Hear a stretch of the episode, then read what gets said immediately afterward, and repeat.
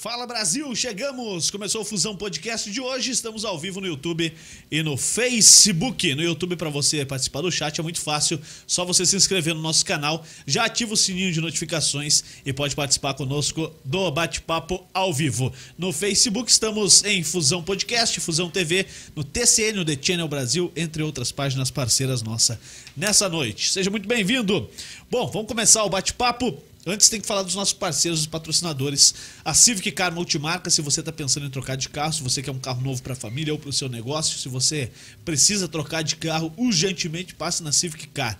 E também se você quer trocar com calma, os caras podem encontrar um carro para você lá, beleza? civiccar.com.br é o site. Você tem todo o estoque aí na palma da sua mão e você entra em contato com eles pelo WhatsApp ou pelo, pelas próprias plataformas ali na rede social, pelo Facebook, chama o pessoal da Civic Car e o pessoal já te atende na hora, beleza? civiccar.com.br. Bulê Móveis de Fundamento, se você quer um móvel de qualidade para sua casa, um móvel que só você vai ter, você encontra na Bulê Móveis de Fundamento. O Instagram dele está aqui no, na descrição do vídeo e você é atendido fora do Brasil também, em Portugal, no Canadá, mas aqui em Curitiba e região, você é atendido na loja física em Santa Felicidade, Bulê Móveis de Fundamento.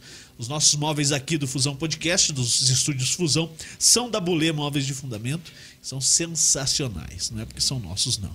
Fala aí, Léo Bestloff, beleza? Fala aí, brother. Bom ou não? Bom. Bom, sempre é bom te ver aqui, sabia? Bom, boa semana, hein? Tudo bem. Bom, bom ver quando você vem. Eu esse também não gosto. é o Gabriel, esse, Também esse não é gosto o. Léo, esse é o Gabriel. Eu sou É. o Gabriel? Não, porque eu tava ali já, ó. agora voltou. Você é o Léo? Não, eu não sou o Léo. Ah, tá. Então Chega de Léo, cara. E aí? Tudo certo? Vamos lá, vamos Bora lá. começar a Vamos semana? lá, vamos nessa. Semana que começa na terça, já viu? É, cara. Uma semana diferenciada, né? Pô, quem, quem só assiste aqui acha que a gente só faz isso, né? É. Aí vem duas vezes, três na semana e depois fica a semana inteira só aproveitando os dólares que a gente ganha aqui, que são muitos. Em breve, cara. em breve. Fala, Nelsinho Piqueto. Beleza? Salve, beleza? Beleza. Ó, Cadê tomando o Dal. Negro? O Dal Negro viajou, é isso? Férias. Mas como assim? O cara já passou dezembro sem fazer nada. Férias Como compulsórias. é que é o rodo sem borracha lá? É o mais um rodo sem borracha. Mais um rodo sem Aí o borracha. cara passou o mês de dezembro sem fazer nada. Porra Metade de nenhuma. janeiro fez merda nenhuma. E agora tá de férias de novo. Férias. Preciso eu pegar essas férias. Esse é testado dele. É, né? vamos ficar fora. Miguezão. Vambora então. Pessoal participar, o Piqueto vai ler os comentários. Viu que ele tá no escurinho ali, né? E aí, lê Como é que. Eu gostei dessa. Você Lê falou como no escuro aí, Isso, lê como no escuro, Piqueto. tem O que como. você faz? Gabriel Carriconde, que você já viu na tela, tá aqui. Fala, Carrica, beleza? Bem-vindo aí. E aí, gente? Pô, que bom que você topou o convite vir aí. Você já foi indicado por uns dois, três caras aí que passaram aqui pelo Fusão Podcast. Requisitado. Que bom, que E bom. hoje chegamos ao número 90. Seja bem-vindo, viu? Eu agradeço o convite, faço pix depois pros amigos que indicaram. Faz pra gente mesmo, é número do telefone. Vocês já falaram que vocês estão ganhando em dólar, cara. Então não vai Dá compensar. nada, não é compensa. Ganhamos em dólares, somos co- cobrados em euro. Aí fica difícil, né? adianta nada. Não tem jeito. resolve Não tem nada. jeito. Nada, em Libra. Bom, jornalista, narrador esportivo, comentarista quando é necessário, de política, de outros assuntos. Faz de tudo um pouco. Gabriel, desde quando que, que você se mete nessa área aí? Você começou já com jornalismo esportivo? Como é que foi? Conta pra gente. Pra começar, quantos anos você tá hoje, cara? Cara, eu tô com 29, vou Velho pra 30. caramba. Vou 30 agora em maio, né? Então as dores já começam a vir, né? aquela dor incômoda do joelho que você acha, não, pô, aquela, é aquela dorzinha, né? Porque eu, Eu jogava na base do Renan Vicente, não. O negócio já tá começando a incomodar mais ainda. É, e cara, eu eu passei jornalismo, fiz jornalismo na PUC, né? Até 2016. E, cara, jornalismo é uma parada que é um pouco de tudo, né? Você não se forma jornalista político, jornalista esportivo, se forma jornalista, né, cara? E eu sempre tive essa parada na cabeça que tinha que falar de tudo um pouco, né? Na política é uma coisa que eu sempre eh, lidei por causa da família e tal, né? Uma família muito ligado ao meio. E o esporte e o rádio sempre foi minha cachaça, né, cara? Minha paixão, né? Sempre quis eh, me meter com futebol. Eu era daquele menino, acho que todos, né, que vão trabalhar no meio, você imagina que também tenha sido a mesma coisa. Ou virava jogador de futebol ou tentava ser narrador. É, né? duas escolhas. Duas escolhas. Como não tinha talento nenhum pro gramado, aí pelo menos pra cabine compensava alguma coisa, né? É, eu comecei jogando narrando botão quando era criança tal. Então uma paixão desde cedo, né? É, mas eu tô nessa agora, mais assim com, com o rádio esportivo desde 2015, né? Quando comecei a, a atuar. No rádio mesmo, eu comecei em 2009 fazendo produção pro grande mestre Serginho Silva, né? Pro Serginho Silva, pro Silvio de Tarso. Era um programa chamado Rota 630 no AM lá na Paraná Educativa. Minha avó trabalha lá já há um bom tempo, né? No M Osna. É, então fiz produção para eles, comecei em 2009 mesmo para valer rádio. né? Então já tô aí um pouquinho de tempo a mais aí no rádio. Pô, legal. Coisa bacana. E, e você conseguiu narrar quando, cara? Em rádio? Quando é que você começou? Cara, é uma história engraçada que até tava esperando Ah, ir deixa. mais pro meio, pra deixa, mas vamos lá. já. vamos Já chega né? metralhando já. Cara, é engraçado, porque assim, eu- como eu falei, eu sempre gostei e narrava botão, narrava videogame, eu ficava lá jogando videogame e, e- e narrando e gravando, né, brincando. Aham. Certa vez, cara, na, na universidade, é, tem um barzinho ali na frente da PUC, o saudoso Havana, né? Acho que uma geração de comunicadores Se passou- formou ali. Se formou no Havana, né? Advogados, jornalistas, Dentistas. engenheiros, dentistas, né? É a união de todos, né, cara? É, ali grandes profissionais saíram do Havana, não da PUC. É, e cara, 2015, né? 14 para 15, né? eu- a gente já tinha feito algumas coisas, eu, já participava de algum- algumas coisas relacionadas a jornalismo esportivo na faculdade.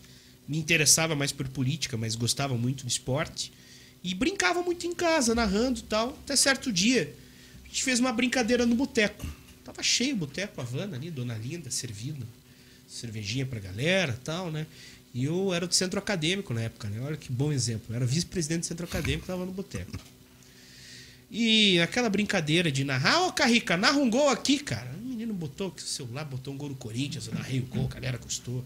Ou narra um gol do Coxa, narrei um gol do Coxa. Narra um gol do Atlético, narrei um gol do Atlético. Ficou assim uma meia hora, uns 40 minutos. Lá pelas tantas, a galera já tava com o grau etílico um pouco mais elevado. Um grande amigo meu, Mohamed, árabe, safado, parceiraço, me bota um filme de entretenimento adulto, pra não dizer outra coisa, e fala: tá, narra isso aqui agora. Já que você é bom. Ó, narra um filme pornô aí, cara. Eu acho que eu tava tão aleatório no dia, cara, que eu consegui fazer a narração de rádio do filme pornô por uns 10 minutos, cara. O cara gostou do lance, hein? Olha no lance. O cara gostou do lance. 10 minutos narrando filme pornô bebaço. Mas eu me desliguei assim da humanidade na, na, na hora. Eu, eu tava, tava bêbado, né, cara? Eu, porra, pá, pá, pá, pá, vai começar paparia lá no motel, não sei o quê. E Clene, grande clássico, papai, comecei narrando e descrevendo lá como é que tava uma parado. permuta, né, cara? Aí meti uma É, permuta. camisinhas de Ontex, não sei o quê. Aí, cara, eu fiquei uns 10 minutos fazendo isso aí. Quando eu parei de, de, de narrar, cara, eu olhei pro lado, tava todo mundo assim no silêncio sepulcral, cara.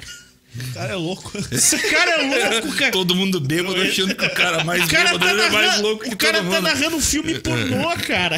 Ao vivo. A polícia na porta, o cara nem, nem mão pro alto, o cara. Rony. Porra é Porra, essa? não, não, acho que até o polícia parou pra olhar, tá ligado? Que, que isso, Gritaria cara? da porra, hein? Porra, eu tô ficando arrepiado, cara. Continua, continua. Será que o negão vai agora? Aí, cara, é, depois desse caos, né? ó, fizeram um vídeo no negócio, recebia vídeo assim, ó, o que, que esse maluco tá fazendo? Cara, sou eu. Não acredito, cara. Aí, pô, eu falei, pô, se eu consigo narrar 10 minutos de filme pornô, cara, bêbado, eu acho que eu consigo narrar um jogo. Aí o Daniel Malucelli. Consegue narrar uma partida do Paranaense. É, eu acho que eu consigo narrar um, um Paraná e Domingo, Cianorte. 8 da noite. Eu consegui, eu consegui narrar Atlético Independente São Joséense. Foi um jogo que o Atlético. O o São Joséense merecia até ganhar, cara, aquele jogo. Foi né? bem, né? Foi bem, cara, foi bem. Pesada boa. Piazada boa, cara. Mas aí eu resolvi, resolvi encarar. Falei, ó, acho que eu vou tentar entrar nessa brincadeira aí pra ver se eu me dou bem. Aí eu conversei com o Daniel Malucelli, que hoje é assessor do Cascavel, estudou comigo. E o Daniel também tentou uma época, tal, entrar.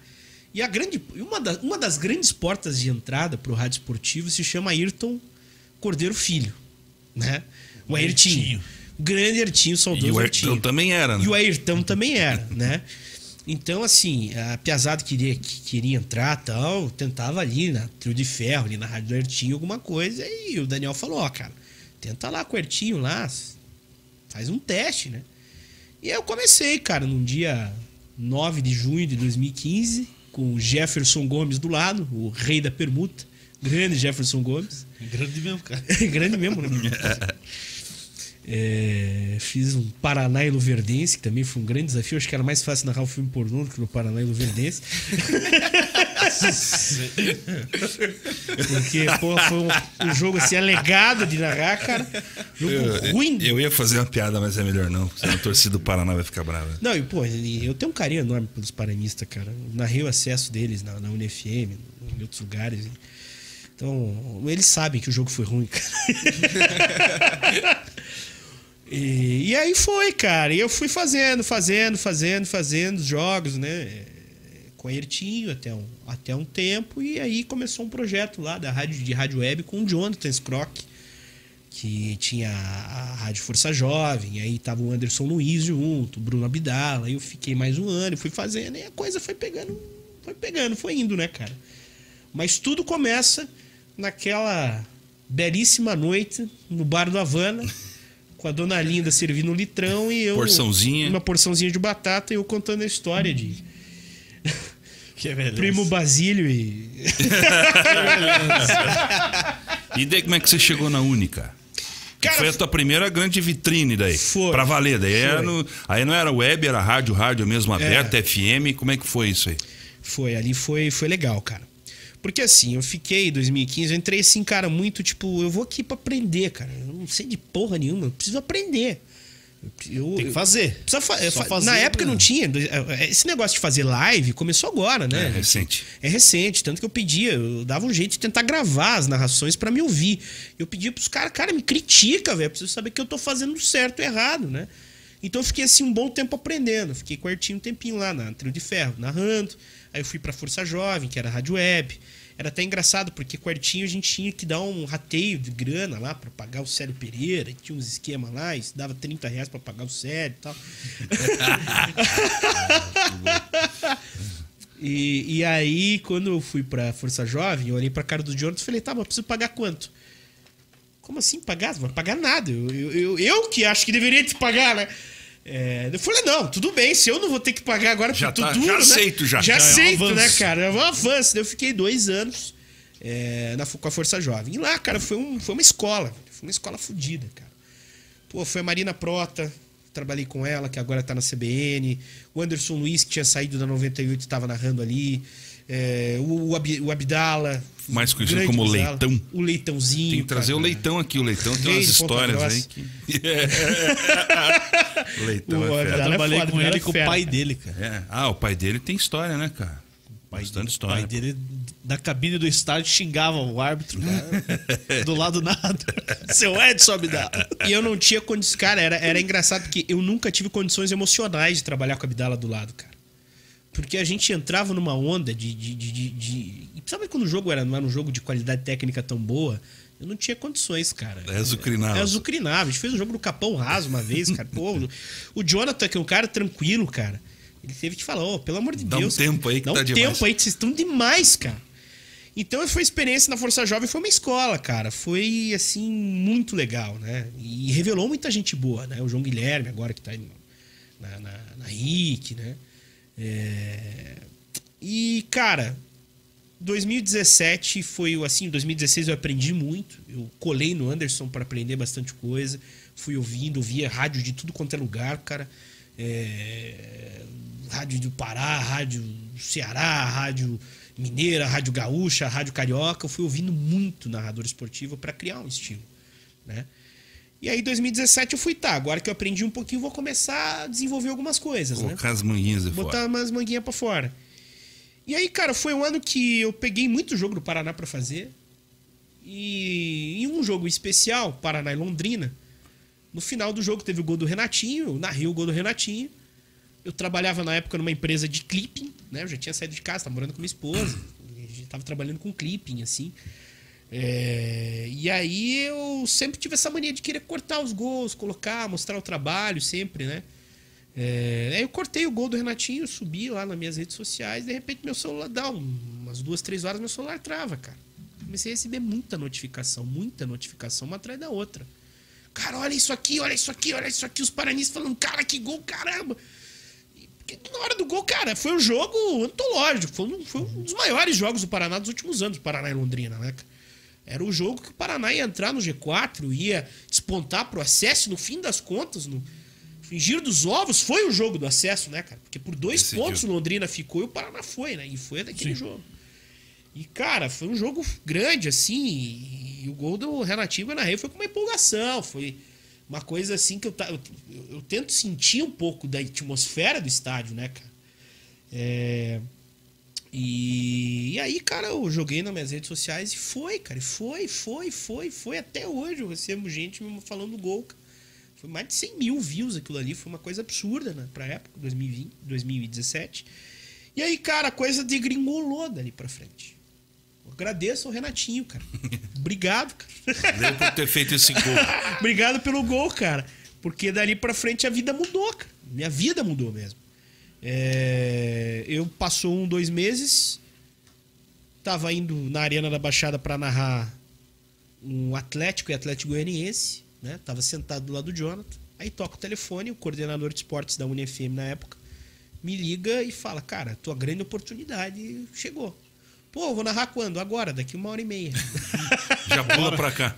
já pula pra cá. E eu olhei pro Jonathan e falei, "Ó, Jonathan, a UniFM me chamou pra fazer lá. Eu falei, cara, foi muito bom quanto hein? durou, faço rádio pra isso, abraço, desinfeta daqui, não quero ver tua cara. e parabéns, é um orgulho, foi um, assim, uma alegria, né, pro Jonathan, porque o Jonathan é um cara que investe muito, cara, acredita muito, um cara guerreiro pra caralho, tem um carinho enorme pelo Jonathan. É, e fui, cara, e, e fui assim, cara, que não passava um átomo, né?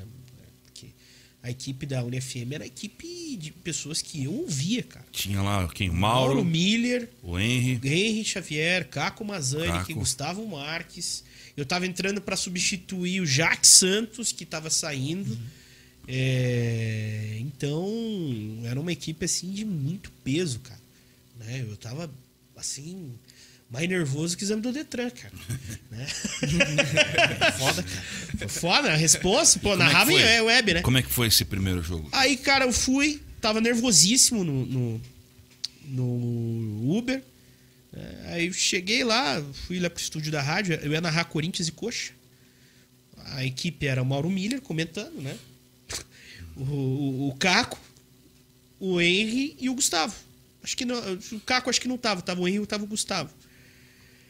Cara, eu entrei, vi o Mauro Miller, né? Já gelou? Um alemãozão, né, cara? Falei, Vem cá, tudo bom? Tudo Tudo aí, cara, beleza? Beleza. Aí, cara, sentei e me desliguei, velho. Olhei pro microfone e falei, eu não tô narrando, pro- tô narrando pro microfone, cara. Esquece quem tá me ouvindo, cara. Eu vou fazer meu trabalho. Fiz meu trabalho, deu tudo certo, acabou o jogo. Mauro me olhou.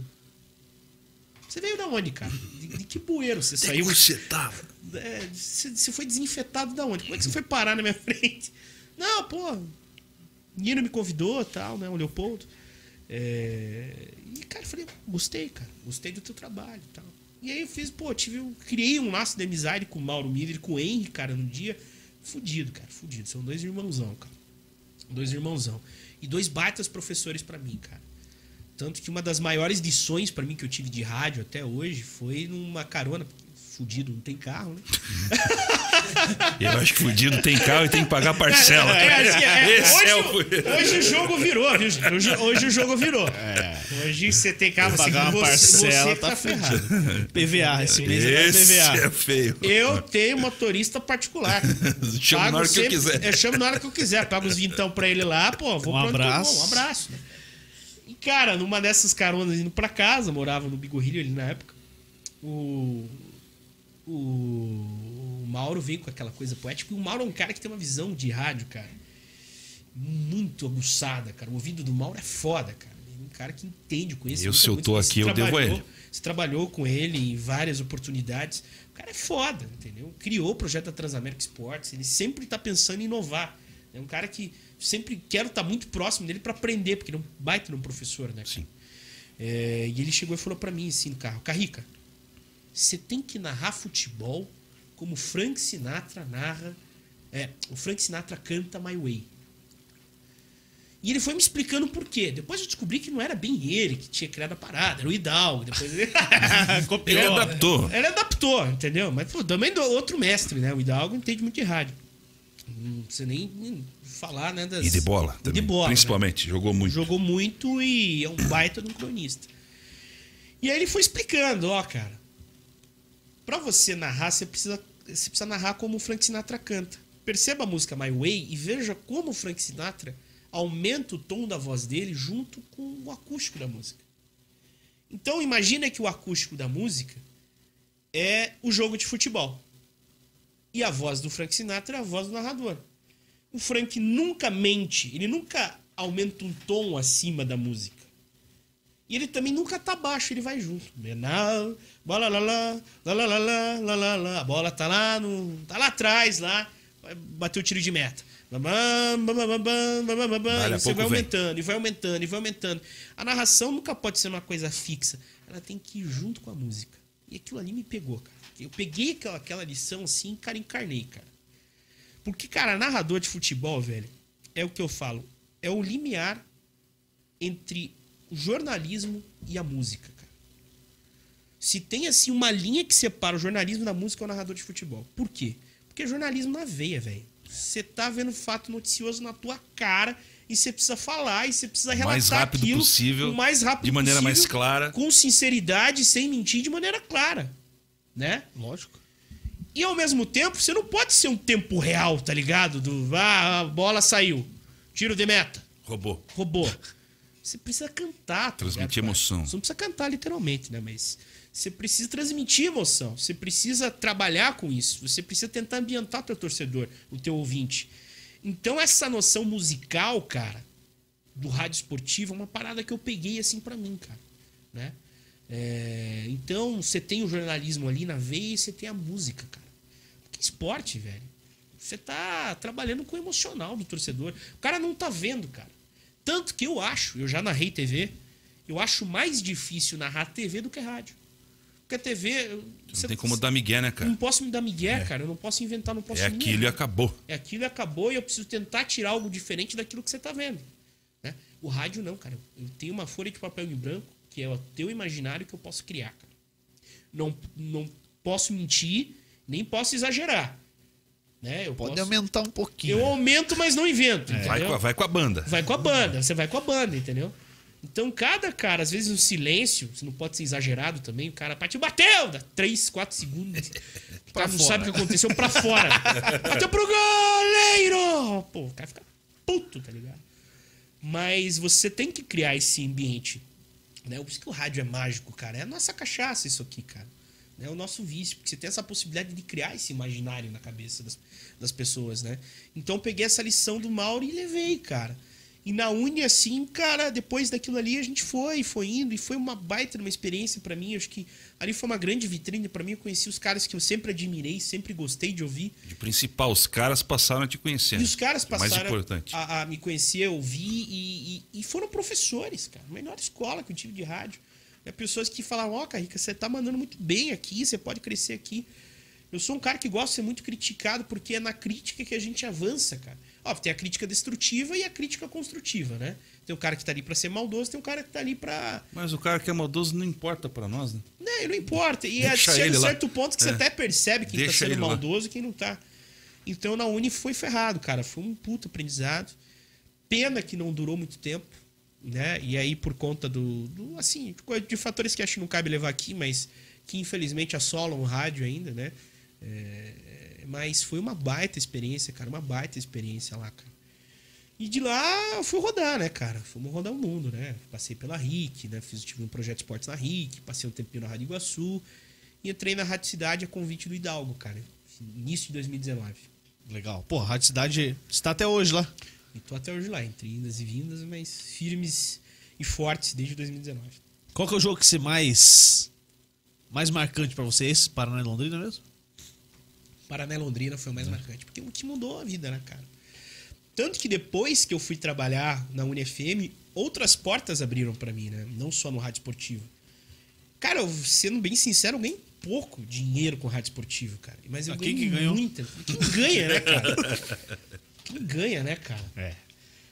Um ou outro, né? É, um ou outro, De verdade, né? falando sério mesmo, assim. Não, não é uma parada que te dá muito dinheiro, não, cara. Mas te abre muita porta. você ganhou né? dinheiro, Léo, fazendo rádio esportivo? Rádio esportiva não só. Não, viajou pra caceta, Ah, né? ca- ca- Estádio pra caraca Cara, aí no Instagram. Agora tá bombando. a, a né? bagagem que isso me deu de vida pra tudo, cara, foi indescritível. Webjet pra lá e pra Não, cá. esse cara, eu, eu era um menino, tinha 20 e poucos anos. O cara fala, ó, tá aqui o equipamento pra você, tá? Ah, teu, teu localizador do voo é esse, você vai lá pra Jundiaí, São Paulo. Só que você tem que descer em Campinas, pegar um carro, ir até Jundiaí e depois voltar pra Campinas, devolver o carro, ir embora, daí dali você já vai pra Goiânia. Tem outro jogo lá. Cara, eu falei, não sei nem pra onde vai pro aeroporto Vambora. daqui. Mas vambora, cara. E aí você vai ganhando o mundo, vai conhecendo coisas, vendo coisas, trabalhando com outras pessoas, né? Como o Carriconde falou, de ídolos que você ouvia quando era criança, o cara tá do teu lado trabalhando com você e você vai levando, mano. E isso vai te trazendo muita experiência para as outras coisas da vida, né? É. Tá aqui agora, podendo falar, trocar ideia, conversar numa boa, é da época que eu tinha que ir na chuva, cara, atrás do cara que fez o gol, que não queria falar, que tinha segurança, que não queria deixar você entrar no gramado para fazer entrevista. Às vezes o cara fazia o gol, mas saía puto. E aí você vai aprendendo e ganhando isso para tua vida. Aí você tem a, a, a malandragem de entrevistar, conversar, trocar ideia, criar, escrever. São coisas que vão te dando, né? Subsídio para a vida, né? cara? É, o, o rádio esportivo é uma baita escola de comunicação, cara. O cara que trabalha numa transmissão de jogo, seja narrando, seja num plantão, reportando, enfim, não interessa, comentando, cara, ele tem a, a, a possibilidade de fazer qualquer coisa no meio de comunicação. Vocês são narradores, sabem. Se colocar aqui o presidente da República na tua frente, você sabe que vai perguntar pro cara. Uma hora de papo com ele, você tem. Você tem também o governador, qualquer personagem. Até se colocar alguém que vocês nunca viram na vida de vocês aqui na frente, vocês fazem render o papo. É. Né? É, e aqui Vai é o que mais acontece. É, exatamente. Não, é porque, né, cara, você tu tem que ter um improviso, tem Sim. que ter um raciocínio. Você precisa decorar, você precisa fazer a Saber ligação tirar dos entre outros, o cara, né? tem que tirar dos outros. Tem que saber que o 11 é o fulaninho de tal, o 20 é o fulaninho de tal. Agora, esse inferno de cinco substituições. Acaba com a vida do cara. Acaba. Pô, eu, eu, eu fico Não, com dó, vezes, do cadenetinha não resolve mais, cara. É, Pico? Saber Cadenetinha pequena. inteiro. Não, não, poxa. Até Cadenetinha o moleque já da base. Ou É, diminui a letra ou aumenta o papel, velho. Não dá, cara. Pô, o repórter sofre, né? Eu ve- eu vejo o Biro, cara. Pô, o Biro se mata ali. Saiu o, o, o 12, saiu o 15 pra entrar não. o 17. Volta. Volta, não, não. Daí ele já mete já um, como é que é, ferramentas Kennedy? lá, Gama é é? Ferramentas. Gama Gama, Ferramentas. grande Gama Um Ferramentas. oferecimento de Gama. Fazer Vamos propaganda. aí. um abraço pro Arno, inclusive. É, e, cara, então é, é- é pegado. Quando você, quando você consegue desenvolver o negócio, muda, né? Você muda como comunicador, Sim. você melhora. É claro, cara, narrar, qualquer. Você pega hoje, cara, isso aqui virou uma ferramenta de comunicação, querendo ou não. Faz tudo. Você faz tudo. Você pega lá, eu já ve, eu vejo, por exemplo, no TikTok, tem uma piazadinha que bota o celular na cara e fica descrevendo o jogo. É narração? É. Mas assim, você tem que cumprir algumas coisas como narrador. Você sabe, você é narrador, você precisa, você precisa é, se ouvir, você precisa cuidar da tua voz. Interagir com os Você outros. precisa interagir com os outros, você precisa. Cara, a leitura para o narrador é importantíssimo para nós, a gente tem que estar lendo toda hora, ler, ler, ler, ler, ler, porque é a leitura que te garante vocabulário legal para você descrever bem o Tá. jogo. Claro, e nem, nem palavras muito difíceis, né, cara? Só, Não. E, palavras e a gente, a gente que trabalha e tem a condição de estar no ar numa transmissão, é, não, não consegue notar, mas certa vez uma pessoa liga e falou: Como é que vocês sabem a hora que cada um tem que falar e o que, que tem que falar? Porque realmente, para quem é de fora, não não, consegue é. entender. Né? A uma deixa, o jeito que você fala, o jeito que o repórter termina ali, entonação e volta para você. Existe uma ordem da situação e tudo isso é como futebol, né? Sim. É só jogando que você vai É pegar só essa malandragem. E é que nem time de futebol, É. cara. Uma, uma transição esportiva de rádio, cara, você, óbvio, você tem o, quase o camisa 10, que é o narrador, porque as coisas passam sempre pelo meio campo ali. Mas, cara, tu tem que ter um operador. Eu falo que o radialista tem que ser o melhor amigo do operador. Seja Já amigo ali do, Entrosado, do, Piquet. do Piquet. Piquet, senão ele porque te o ferra, Piquet cara. pode te ferrar, pode te derrubar, né? bota um, um áudio estranho aí no meio, aí, um gemidão aí, cara, te derruba, cara.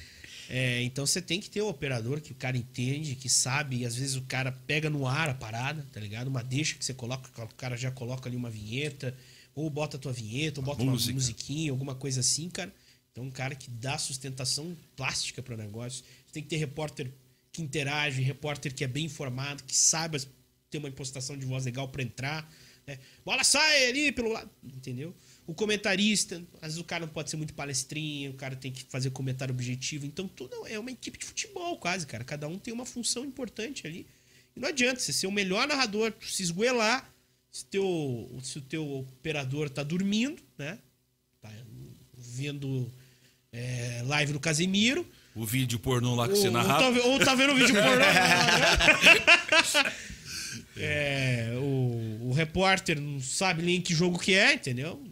Aí não dá, Cara, cara. eu, tra- eu trabalhava lá na Rádio Colombo. O, o operador não queria nem saber de vinheta. Que vinheta Abre é aí, cara. Chegou, fui fazer o plantão lá, né? E aí, logo que a rádio tinha sido vendida e tal. Aí o cara.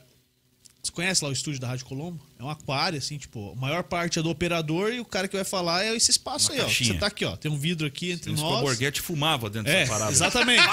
Por isso que o microfone era um fedor desgraçado. É, e Aí- Deus o livre falar Aí o, o operador chegou assim e falou: Viu, o negócio é o seguinte aí, cara. Se teu microfone tá ligado, tem uma chave aí, quando você quiser falar, você liga, depois você desliga. Puxa o cabo, qualquer Falei, coisa. cara, mas como assim, cara? E onde é que eu, que eu vejo o resultado aqui? Não, escuta as outras rádios, cara. Escuta as outras rádios, cara. Isso aí acho que era sete faixas. 2011, acho que era isso aí. Escuta as outras rádios aí, cara. O que, que tinha de mais, cara, mas não trouxe rádio. Cadê? Me empresta- Não, não tem rádio aqui. que tinha de mais Aí eu moderno? O que, pegava que era o lá? Um telefone. rádio relógio? Não, pegava o telefone e ligava em todas as rádios, cara. Cada 10 minutos. Ah, sai fora. Pô, me passa aí o resultado, quanto tá? E os caras do plantão passavam, cara. Cada, tipo, 10 minutos eu ligava na banda B. Era assim mesmo. Aí eu ligava na difusora, aí ligava É, na era, mais. era o aí, rádio escuta, né? Isso, é, era só na que- unha, Só né? que daí eu tinha que fazer no celular, no telefone, cara. Ligava pros caras. os Você caras foi o passavam. último rádio escuta do. do Provavelmente, cara. Provavelmente. Aí eu arrumei um radinho, comecei a levar um radinho. Oh, aí sim. Aí os caras arrumaram um computador lá. Ó, agora tem um computador. Chegamos no Só que século o 21. filho de uma égua do. Do Operador. operador, cara, ele metia um pornozão lá na TV, cara. Olha, mas era na fita, né? Ah, Fita, Na o fita. cara levava fita cassete, Ainda bem que ele cara. pediu pra você narrar, né, cara? Porra, e, e eu fazia o plantão lá, cara, e eu olhava aquilo lá, o cara, gol, o gol, cara esticava gol. o pé em cima da mesa, com licença, o cara botava o pé aqui assim e... Lenha. Não, vinheta, não tem vinheta, cara. Não tem vinheta, vira. não. Vinheta o quê? É Que rádio, isso, cara. rádio vai tá fresco. Você é louco. Caceta, velho. Aí um dia eu falei pros caras, falei, cara, deixa que eu faça essa mesa aí, pode ir embora, cara. Ficar lá no canto e tal. Eu coloco umas vinhetinhas aí e Vai tal. assistir lá pra dentro, lá. A, a mesa era, a mesa era de bolacha, assim. E aí o, o Taíco, que era o coordenador lá, ah, tem que melhorar o eco e tal. Cara, eu chegava no, na mesa de eco que tinha lá, que não sei que nome que dá aquela porra. Caixa de abelha. Cara, eu dava uma porrada assim, ó. Fazia assim, ó. E aí. Agora ficou bom.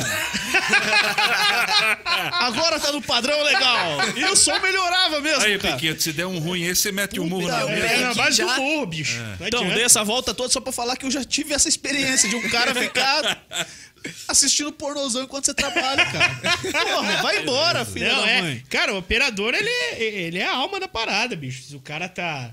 É que nem, bicho, é, é- é que nem a história do açougueiro, o cara que vai te servir carne na churrascaria, né? Parceiro, né? Cara, tem que É. ser parceiro. Tinha um no restaurante Morgenal que era engraçado, cara. Fazia estágio ali na frente. O cara era mais- o mais mal-humorado que eu já vi, cara. Você chegava na fila do grill, perguntava, tudo bom, senhor? Temos cara de que hoje? Ele, de boi. Cara bom, porra. De boi, você quer? Não, tipo de não de quero. boi? Só tem de boi, cara. Ah, que bom que tem carne de boi. Mas, Mas é, cara, é foda, né, foda. cara? Pô, o Léo fez muito, fez muito, não sei se foi muito, né? Mas um, acho que das primeiras rádios web mesmo em Curitiba fazendo futebol foi a, a Fusão FM, né, Léo? Cara, mas aí nós estamos falando de 2007, E sete? 2008, eu acho. Sete, oito. É, eu fazia assim, cara. Na época, toda a parte técnica da 91 Rock era comigo, né? Então, era eu, Gilson Cordeiro, e todo o equipamento era meu e algumas coisas eram da 91 Rock. Eu cheguei até a comprar um link de UHF para fazer a transmissão do estádio e, e assim foi, né? Quando a gente entrou com a, com a 91 Rock no ar, era telefone. Eu falei, não, telefone não dá. Aí a gente chegou no dono da rádio e falou, ó, tem que comprar um Conrex e tal, alguma coisa tem que ser feita. E o Conrex era caríssimo. E eu falei, não, não vamos comprar nada não. Eu falei, não, mano, como é que nós vamos disputar com alguém, né, Transamérica, Banda B, com esse som, né, desse jeito disputar. e tal. Eu falei, não, vamos lá, vamos ver a melhor saída. A melhor saída na época era um, era um transmissor, né, receptor UHF. Era uns 5, 7 mil na época, eu acho, uma coisa assim. Falei, eu vou comprar, se dane. Fui lá e comprei, a rádio funcionava com o meu equipamento. E aí eu fazia o seguinte, Gil, eu pegava o contraturno, né, a contra-escala da 91 Rock. Então, quando o César Júnior narrava lá, o Marcelo Júnior narrava comigo. Quando o Hidalgo é, comentava, o Gerson Dalistella comentava comigo. E assim ia, né? Quando o Bruno Abdala fazia reportagem lá, é, o Ricardo Galeb fazia comigo. E a gente ia alternando assim. Então, a 91 Rock transmitia um jogo, eu transmitia outro da rodada e, e, jogava assim na internet. A gente fez semifinal e final, se eu não me engano, de, de Champions League. O Mauro estava tava junto, narrando. Legal. Todo mundo da equipe participava. Daí a gente ia fazer a transmissão dessa maneira ali. E era legal, cara. Era muito legal. Naquela época eu falava, olha, se tivesse recurso, né, tivesse grana, equipamento, é, e ter começado de uma maneira sólida, hoje o projeto estaria muito grande. Hoje tem 50 rádios é, transmitindo na é, internet. Ficou fácil muito, também, né? é, muito qualquer fácil. um faz, É. mas se tivesse consolidado na época, teria ido para frente com um projeto bem legal, porque tinha qualidade, tinha o mesmo padrão Uhum. que a 91 Rock, mas foi bem legal, era uma parada bem. Na época era uma ousadia louca, né? Sim, Uma pô, os caras que maluco. narravam né, e transmitiam jogos eram os feras que estavam no 91 É, Rock. tava né? lá, galera boa. Não, Era era outra 91, pegada. era uma Outra pegada. Era muito forte. cara. Era um- um Pô, você falou, você forte. falou do, do Jonathan. Quando o Jonathan começou a transmitir jogos lá, a gente fazia lá com a Rock Go lá, o, o futebol. Não tinha mais nenhuma rádio transmitindo, rádio web transmitindo, a gente foi lá e meteu a cara, fez. E saiu muita gente boa, cara, de, de rádio web. Tá, tá, tá revelando muita gente, né? E não só para o esporte, né? Vejo, por exemplo, tem um pessoal da Pop FM que retransmite conosco na cidade, né? Tanto que eu até fiz um jornal para eles um tempo. É, eu brinco até que o menino que é o diretor, o Kainan, ele, ele é um avião, cara. Se cair literalmente um avião, em cinco minutos ele tá lá, cara. Né? Ele. Eu achava que só tinha na banda B, né, cara? Que na banda B ela é. Ela é Sim. tem um histórico, né? De, eu até brinco, tem alguém trancado dentro da banda B lá, só vivendo a água, esperando a primeira desgraça acontecer pro cara Água é alface. zarpando pra lá, tá ligado? É, e o menino é guerreiro pra caramba, criou a Pop FM na raça e, e- e faz um trabalho ferrado na web. Então a web. A internet possibilitou isso aí, né? Claro, tem muita coisa ruim, tem muita coisa de preguiçoso. Que eu, eu, eu acho que é um trabalho de preguiçoso, mas que tá rendendo, a galera tá gostando, mas às vezes até o conteúdo do cara é bom, mas não tem a preocupação que nós três temos, aqui nós quatro temos, da qualidade, do som, da apuração, do texto, né, cara? É Essa visão jornalística, a visão do comunicador. Mas está possibilitando revelar, entendeu? Está possibilitando revelar. Sim. Pô, Carrica, mas você fez outras coisas também, né? Fora o futebol, fora o esporte. É, apresentou o jornal, como você falou aí, tanto Fiz na web atletismo quanto... estadual por um tempo. Rádio intervalo no estadual rádio também. intervalo. A história da rádio intervalo é curiosíssima, né, cara? Porque a gente perdeu no, a rádio intervalo, né? A gente tentou abrir a rádio intervalo do estadual. Na época a diretora era, era Maria Matselva Ferreira Feijes e a gente tinha um movimento. Eu participei muito de movimento estudantil, né, cara? E no estadual eu organizava um movimento pelas eleições diretas para diretor da escola, né? O CEP é um colégio enorme, o maior do estado, e não se elegia o diretor, né? Era Uma indicação. cidade à parte. É uma cidade à Quem não parte. conhece não sabe. é uma paixão, né, cara? Nos melhores anos da minha vida foram no CEP. E a gente tentou, na época, abrir, reabrir a Rádio Intervalo, né, cara? Só que aí a gente teve uma briga com a diretora lá. Os caras botaram a mesa de reunião do Grêmio na porta da direção. E aí tentamos abrir a rádio para dar comunicado pra galera protestar contra a diretora. Vai dar certo, sim. Deu errado, né? Deu Você errado. não tinha o Greca É, lá é, pra ter bancado? Não. Essa, essa história é sinistra, cara. E aí, e era bem na época, e acho que até foi na época que eu te conheci, eh, Léo. Nossa, muito tempo, 2008, você chegou lá, acho que pra dar uma assessoria pra galera Isso, do Grêmio e isso. tal. Eu tava no Grêmio na época, e a gente tentou reabrir, quando a gente tava começando a fazer o trabalho de reabrir, eu lembro que, poxa, tem um amigo nosso, né, eh, que tava cuidando, que é o Marquinhos, o nome dele, né? E o Marquinhos é, era o Marquinhos, né, cara?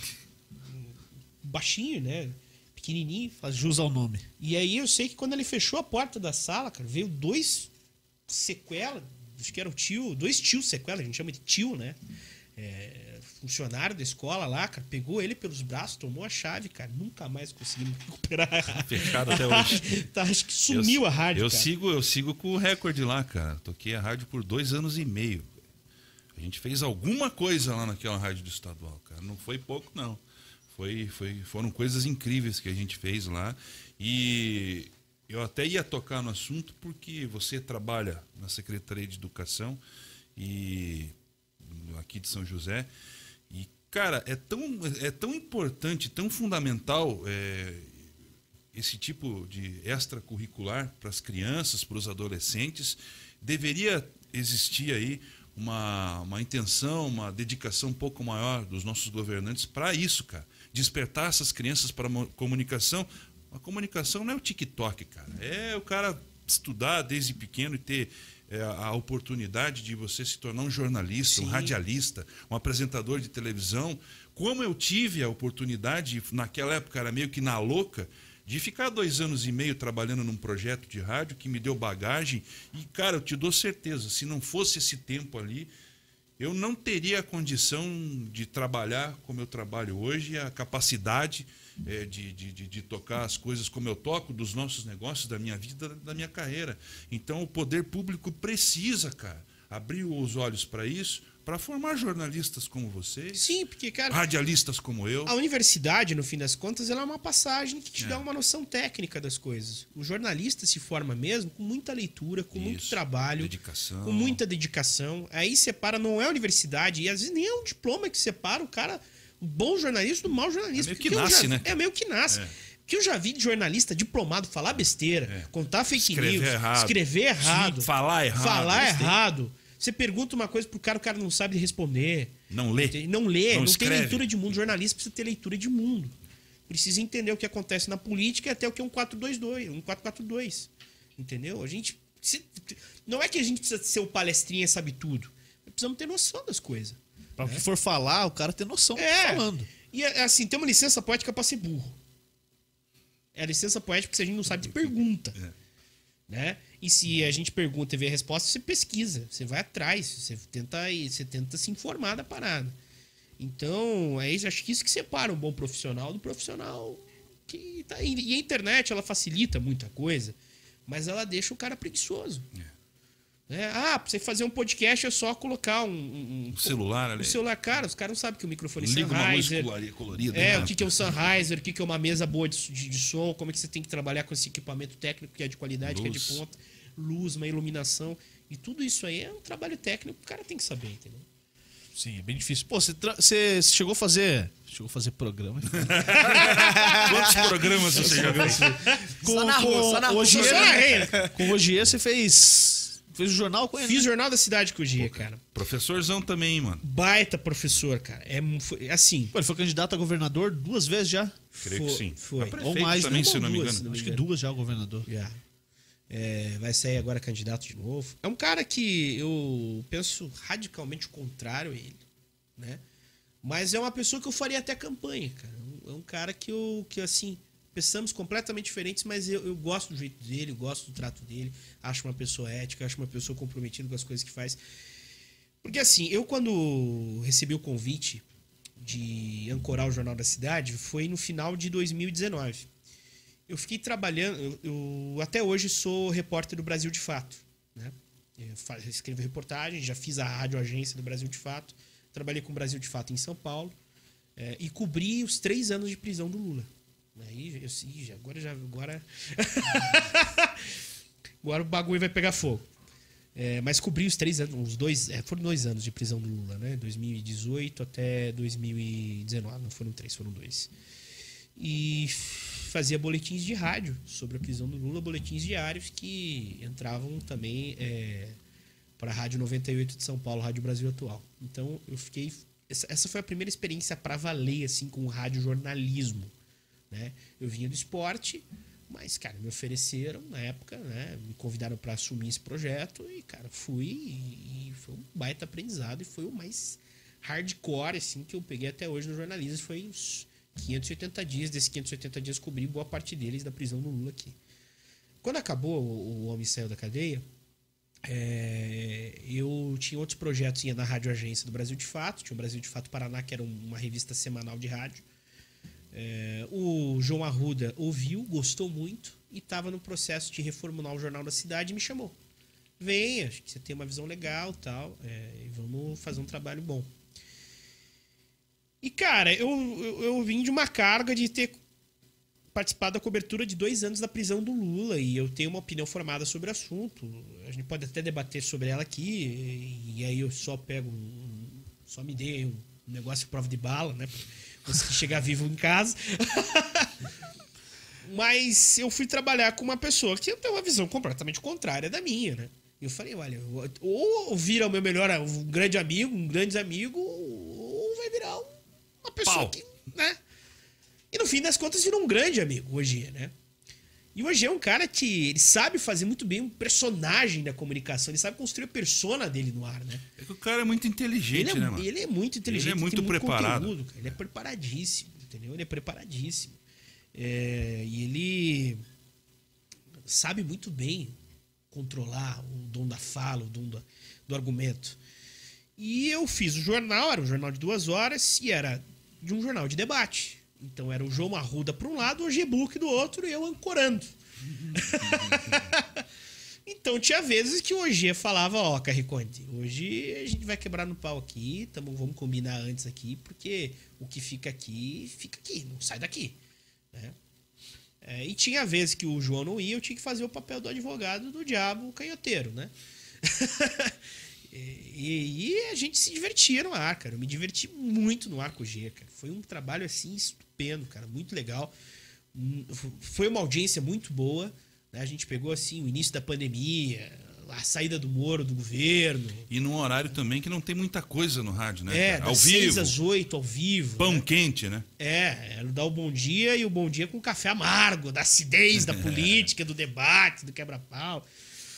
E tinha, a gente pa- passamos por situações engraçadas, legais, assim, tensas no ar. É, e ficamos no estúdio até março, cara, de 2020. Depois, quando começou a pandemia, piorou a pandemia e aí é, fomos um bom tempo, fiquei apresentando um bom tempo de casa o jornal. Mas foi uma baita experiência também, cara, no currículo de ter ancorado um jornal. É, e pra mim que, assim, em radiojornalismo eu não tinha tanta experiência profunda, eu tinha mais com esporte e com produção musical que eu fiz na Educativa em 2009, pra mim foi um- uma baita de uma, uma experiência, cara. Foi muito legal ter trabalhado com o G. Sabe o cara que fazia isso aí pra, pra um outro. Essa escala, assim, essa escada, na verdade, é o, o Gerênio Nascimento, cara. Que é o Jeremias Bandeirantes. O, ele fazia só pro Ratinho e, pro, e lançou o Ratinho Júnior só na Eldorado aqui. só isso. O, o Gerê, cara, eu tive a oportunidade de trabalhar com ele um tempo. Ele é sensacional, cara, também. E ele mesmo falava, cara, ó, hoje o pau vai torar e hoje eu sou. Hoje eu sou da esquerda. No outro dia falavam, hoje eu sou da direita. Eu o pau vai torar. Ah, é, eu- Eu vou penso- defender como ninguém defende isso aí, cara. E o Porra, pessoal acha é que demais, não, cara, é convicto. Ih, cara, às vezes Ei, e, e aí a gente. bastidor. E a gente saía a pé, 5 e meia, 7 horas da rádio, e vinha, vinha caminhando. Aí eu gostava muito de ficar junto com o Gerê, cara. O Gerê, eu conversei com ele esses tempos, e ele vem aqui, cara, em breve. É o cara que o, que o, o Ratinho Júnior, ele chama o Ratinho Júnior de Juninho. Ô, Juninho. É o Juninho, É o Juninho, e, e o Ratinho, quando tá em São José, fala dele sempre. E aí ele. Eu falava, Gerê, amanhã tem aula de sociologia, cara. Eu, Porra, a aula de sociologia era resumir livro, cara. Pô, uma merda, cara. Quem que quer fazer aquilo lá, cara? Filosofia, sociologia, só escrever livro, a professora, pô, coitada, Não professora. pensa também. nada. Aí eu falava, Gerê, o que, que dá pra falar amanhã? Ah, amanhã fala disso, desse assunto aqui. Tal. A gente descia 40 minutos caminhando, era o tempo de uma aula. Pô, chegava no outro dia, cara, deitava na sala. Professora, ah, mas, pô, espera aí, eu não vou fazer isso aqui agora. Depois se der Juliano tempo vai fazer a aula hoje É, na vou- biblioteca. Só o que, que a senhora acha disso aqui, cara? Daí a professora dava, dava a parte dela, e aí eu ia na que o gerente ia falar: Não, professor, a senhora tá errada, veja bem. Eu, cara, sempre a professora tá errada, cara. Argumento, cara. Tocava o terror na sala, todo mundo discutia, acabava a aula, ninguém fez nada de Vambora. resumo. Professora, Pô, foi bom. De onde você tira essas ideias? Não posso contar, professora. Não posso contar, professora. Muito estudo. Estude, pai. Muito estudo, professor. Na outra aula era o contrário, cara. Pô, semana passada. Professora, temos que evoluir, professora. Vamos evoluir, pô. Qual que é? A democracia. Mas é, é bacana ter alguém sempre. Isso é mentoria, né, cara? É uma mentoria, cara, é uma mentoria, porque era a primeira vez que eu tava ancorando pra valer, né? Eu fazia um programa de 15 minutos de rádio, curtinho, agora é de duas horas, que tem que produzir, tem que correr atrás de notícias. E tem que segurar na goela também, né, mano? E segurar na Chega goela, uma hora que acabou o que se tinha no teu bolso, já era, Aí tem irmão. que fazer comentário, fazer editorial. E, cara, fazer editorial não é fácil, velho. Você tem que estar ali todo dia lendo. Na época eu assinei os 4, 5 jornal. Ficava lendo jornal a tarde inteira, cara. Tarde Saber tudo que inteira. tá acontecendo agora. Pra saber tudo que tá acontecendo agora. Ligado no Twitter. Lendo tudo quanto é coisa, pra você estar informado para ter condições de, de- até de rebater um Ogier, de rebater o João. de- Então foi uma cara, uma experiência muito legal. Infelizmente, até por conta da pandemia, a situação financeira é, da rádio e do meio como um todo Todas, né? não possibilitou dar continuidade ao proje projeto, mas foi muito legal, cara. A audiência que a gente teve foi muito boa. Conseguimos ali na nossa faixa ficar ali em terceiro, segundo no Ibope AM geral, cara. É, e foi uma, uma baita referência trabalhar com o G, cara. Foi divertidíssimo, cara. Divertidíssimo. Cara. O G às vezes levantava da mesa, cara. Ia dar um. No meio do ar, cara. Chega. Você tá muito comunista hoje? Eu não aguento mais. Eu vou sair daqui. Jogava o negócio e saía. Uma vez ele brigou com o Henrique Giglio, cara. E o Giglio é. O, o, o, Ele é o G sogro. sogro do Giglio. Ah, então tem moral pra brigar. Né? O Gílio é pouco ignorante, é né, cara? pouco ignorante. O Giglio, pau. né? É o famoso Ah, bom dia flor. pra cavalo, né, cara? Bom dia pra quem, rapaz? E aí o Gia tava numa digressão, que ele vai, às vezes, né? Ele, ele vai, né, cara?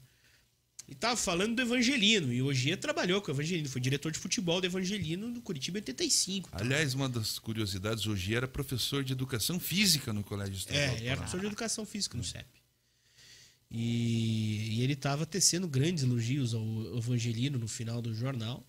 E nessa dele parar o elogio pra recuperar o argumento, o Giglio emenda. O China era um bandido ladrão. o EG para assim. Ah, bom mesmo é aquele lá da Baixada. Só não posso falar mais, tô sendo processado. Cara, Faz ah, parte. ficou, ele tem vitiligo, ficou mais branco ainda. Ô, Carrique, e fora do jornalismo, fora do, do esporte, você fez outras coisas também. Não, não é fora do jornalismo, mas documentário, por exemplo. Conta um pouquinho que foi lançado em dezembro, né? O que, que é o documentário. E também, esses, esses dias saiu uma peça publicitária, esse meteu. Ah, cara, eu tô fazendo um pouquinho de tudo, velho. Locução pu- publicitária, né? E, e não, não que eu procurei. Me convidaram pra fazer locução e tal, pra Galubete. É, fiz um pouquinho da, da locução, já fiz já pra, pra outras, em outras situações. Fiz assessoria de imprensa em algum. Eu, cara, fiz assessoria de imprensa para escritório criminal, né? E alguns casos, assim, também foram bem curiosos. Conta um que- aí. Cara, o caso Evandro e o caso Raquel. Só casos Só, leves. só casos leves, Leves. cara. Coisa tranquila, entendeu? Que eu trabalhei com assessoria. É, e, e fiz aí, bom, fiz essas assessorias de imprensa. Se foi recente, daqui a né? pouco. Foi recente. né? O caso Raquel foi recentíssimo. O caso Evandro também, agora tem uma resolução é, em relação. E fiz assessoria política também, né, cara? Trabalhei com a eleição, processo eleitoral. Ah, então, de tudo um pouco, cara. Né? A gente vai. Conta do documentário aí pra galera. do documentário, né? Pois é. O documentário, cara, o Voz do Acesso foi um, puto, um baita de um presente pra mim, cara. Não tenho nem palavras pra agradecer o trabalho do Vitor Melo, que foi o menino que, que produziu. Como é que surgiu essa ideia, mano? Aproveitar e emendar já. Cara, Onde bom, é que você caiu nessa? Ele é coxa roxo, né? Eu- Meu ouvinte me acompanha, me ouve e tal. É, e queria fazer um vídeo sobre a visão do radialista sobre o, o acesso do Curitiba. E de um vídeo virou um documentário de 40 minutos. O cara gravou duas horas lá na minha casa e me acompanhou por quatro jogos, indo na cabine. E, cara, virou um baita de um trabalho, né? Ele dava visão, ele queria passar a visão que o narrador tem do, do- do futebol e tal. E foi legal porque ele pegou alguns jogos ali da volta do torcedor pro estádio, né? É, então, estádio lotado, aquela emoção do acesso. O jogo do acesso foi um jogo nervosíssimo, cara. Foi um. O acesso do Curitiba foi um negócio de cinema, né, cara? Foi um roteiro de cinema, né? Foi perfeito, né? Foi um Um roteiro ponto perfeito, a menos né? ali já complicava tudo. Não, teve até a visão de storytelling do negócio, assim, né, cara? A, a, a epopeia do herói, né? Porque você começa um ano desgraçado, né? De mudança, de troca de diretoria, aí o time cai, aí vem o outro presidente, o presidente morre, e aí assume outro presidente, aí o Campeonato Paraense vai mal, e você começa no Campeonato Brasileiro cheio de desconfiança, e chega no final do final do final do jogo, até hoje eu não acredito que o Brasil de Pelotas encontrou um pênalti, né? É, é, como o Curitiba não fez gol no primeiro tempo, e aí no último lance, cara, o Léo Gamalho ia errar a bola ainda, né? Porque o Léo Gamalho tava desligado no jogo, bola quica, três vezes na frente dele e faz o gol, cara. Foi um roteiro de cinema. E o documentário pegou tudo isso, cara. Então foi um baita de um, de um- de um trabalho do Vitor, cara. E ele me convidou, cara, seja o personagem desse negócio. Eu falei, ah, não posso, fala com o meu empresário. Claro que não, né? um presente, tá ligado? E foi um baita um presente lançado agora no final do ano, né? No dia 27 de dezembro. Teve uma repercussão legal, a galera, assim, teve muito carinho, né? Eu, como falei, eu sempre tento é, é, é, ter uma boa ligação com os três clubes, né? Eu trabalhei no Atlético, fiz a, fui um dos primeiros narradores da TV lá do Atlético, né? Na Furacão Live. É, tenho um carinho enorme, especial pelo Paraná. Tive uma passagem rápida pela TV do Paraná. Tenho essa ligação legal com o Coxa. Cara, a gente torce pros times daqui, né, cara? É o nosso ganha-pão. É, bicho. até porque quanto melhor eles, eles estiverem, melhor são os lugares que a gente vai É, estar. claro, pô, Com as partidas, Cara, os adversários. eu Quer não fazer tinha um ido Coritiba e BH ainda, Flamengo, velho. um Coritiba e. e... Gi Paraná. Gi Paraná. É, qualquer- A final da Copa do Brasil não tinha ido pro Mineirão ainda. Pô, foi uma É, baita loucura, numa né? viagem, cara. Uma baita numa viagem, cara. De, de busão mesmo, eu, o Danilo lá da, da rádio, o Júlio, cara. Foi um, puta, uma baita de uma viagem legal, cara. Enquanto mais os times fazem, pô, a possibilidade de tu ir pra Buenos Aires, né? Em vez de ficar indo pra Paranaguá toda hora, pô, vai pra Buenos Aires. contra, né? Mas, porra, Nada contra Paranaguá, Paranaguá adoro só Paranaguá. só no verão tá Mas bom, só né? no verão tá É, bom, cara. Pra ficar lá, porra. É foda, entendeu? Os caras que acompanharam o Paraná Clube aí naquela vez que caiu pra segunda do estadual. Poxa, Paraná e Cincão, cara. As coisas assim. Cara, tem, tem uma história aí que o, Barbaridade. o Paraná tinha 100% até a penúltima rodada, né? Porque aquele campeonato era todos contra todos, se não me engano, e subia dois, pronto, acabou. E até a última rodada o Paraná tinha 100% de aproveitamento, o Ricardinho era o técnico. E disse que ele falava, cara, nós não podemos empatar com ninguém, cara. Nós temos que ganhar isso aqui pra subir é de o alma mínimo, lavada, é o mínimo que o torcedor merece e tal. E aí no último jogo ele falou, ah, estamos no acesso já, campeão, vamos ficar em Curitiba, cara, vou, vou dar uma descansada. Aí mandou o auxiliar Cagou tudo. 0x0, 1x1, a porra assim. Ficou louco, cara. Como que empata? Não pode empatar! Acabou com 100%! Vai, pô, Cara, empatar, o Paraná empatar na Série B do estadual é. podia. Ah, realmente, eu entendo o Ricardinho. contra quem que era, cara, o último jogo. Mas era uma porra, né? ser um cincão da Não, vida. é, é duro, cara. Mas a gente tem que torcer, cara, pros times daqui, porque, pô, entre fazer uma final. Cara, é claro, entre fazer final de Sul-Americana e um jogo da quarta divisão tem diferença? Claro que tem. Você vai tratar de maneira diferente? Vai, mas a seriedade vai ser a mesma, Claro. a emoção vai ser a mesma, o carinho e o comprometimento vão ser os mesmos. Se tem um cara que eu admiro, por exemplo, a história, e pelo que construiu no rádio, eu levo o legado, tento levar o legado dele, foi o Lombardi Júnior. Porra. O Lombardi era um cara que fazia final, fazia clássico entre Benfica e Porto. Lá, inclusive, o cara viajava lá Não fazer em pô. E depois voltava e tava fazendo jogo no Capão Raso, tava fazendo jogo no Campo Largo, tava fazendo jogo na Suburbana, entendeu? E com o mesmo comprometimento, emoção e qualidade. Então é isso, cara. Pô, você chegou a acompanhar o Lombardi? Cara, tem minha idade, cara. Não eu, tem eu- como. eu não, não- eu não acompanhei o Lombardi, mas Ele é, morreu quando? Eu Não, lembro 94? muito foda. É, eu lembro pouco. é muito foda, porque quando o ca... o Lombardi, pra mim, eu acho que ele foi o maior do estado. É. Sem Tem o dúvida. melhor e tem o maior. Quando, para mim, o cara é maior quando ele transcende aquilo que ele faz. O cara, depois de morto, consegue influenciar uma louco. geração de profissionais ainda Ah, e não ser esquecido, né, e cara? não ser esquecido. Tá apa- jamais será ele morreu em apagado. 94, a gente tá falando dele hoje aqui num podcast em 2022. Então, um cara é enorme. E não é apenas o narrador, né? Porque ele era um empreendedor. todo empreendedor, Eu acho que um se a- líder, Se cara. a gente tá aí nesse meio, muito deve a ele. A que acreditou, que peitou a parada, ele financiava, ele comprava equipamento, ele É. abria equipe, saia dessa rádio e ia pra outra, metia a cara. Não, pra ele não tinha conversa. Não tinha. Não tinha tempo ruim, não, cara. E é um cara que consegue sair da crônica do Paraná para ser presidente da Associação de Cronistas Esportivos do Brasil, da SEB, cara. O cara tinha muita representação. E é muito louco, porque eu. Uma das primeiras narrações de futebol que eu tenho na minha memória foi dele, cara. Numa fita gravada com meu pai, entendeu? No título 85 do Curitiba. E eu ouvi aquilo ali me arrepiou, cara. Me arrepiou demais. Eu falei, cara, eu quero ser que nem esse cara. Porque se. O cara despertou um negócio, a narração dele, que, pô, é emoção diferenciada, sabe? E, pô, tive contato com o Marcelo Ortiz quando era pequeno, o Marcelo narrando e eu na cabine, com 10 anos de idade, vendo o Marcelo Ortiz narrar. E aquilo aumentou, né? Mas é muito louco, Ah, você porque eu falou não que o- conheci que o Lombardi O Lombardi, não vi o maior Lombardi. E tem o melhor. Quem é- É, foi o melhor pra você? isso agora. Cara, O osso, vamos, Não, vamos é tirar da osso, fonte. né, cara? Esse é osso. Eu posso falar atualmente, pra mim, o melhor e o maior hoje é o Hoje, Marcelo nativa. Ortiz. Nativa Nativa, é o Marcelo Ortiz. Né? Não tenha dúvidas, né? É, eu acho que da geração nova, o cara. Que- de todos que você acompanhou também, você acha que. Cara, o maior, assim, o melhor aqui do Paraná, é, para não cometer injustiças, cara. Poxa, eu gostei muito do Durval Leal e do Edgar Felipe. Pra mim, até o Edgar Felipe foi o melhor.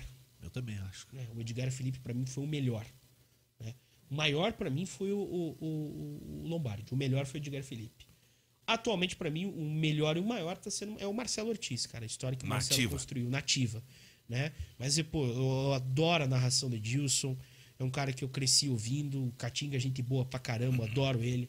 É, o Moura Júnior também é um cara que eu cresci ouvindo. O Marcelo Júnior, na época que, que tava narrando na, na, na, na, na 91 Rock. Então tem várias referências, né, cara? Dos novos hoje, cara, o Edgar Araújo pra mim é um Fera, né, destaque, é fera. E, também caiu numa difícil, né, cara? Substituiu o Já Jacir, tinha que chegar cara. ali e falar, ó, a camisa do, do Jacir agora é tua, cara. E aí? Assume aí. E é moleque também, E é ele moleque, molecão, tem, um pouco mais velho do que eu. só, 30 cara. anos, Tem é. 31, 32, eu Chegar ali e vestir aquela camisa ali não é fácil Então, não, pô, cara. tem uma geração legal de, de, de, de narradores ainda que mantém o negócio em pé, né, cara, vivo. E é importante e a gente tá aqui graças a eles, né, cara? Graças a esses caras aí. Tem mais alguma coisa, Léo?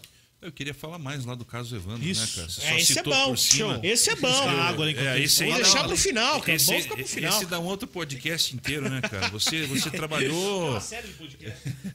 Você trabalhou na assessoria de imprensa no lançamento do livro da Zabad, né? E você acompanhou de perto ali, esteve com elas várias vezes, com toda certeza.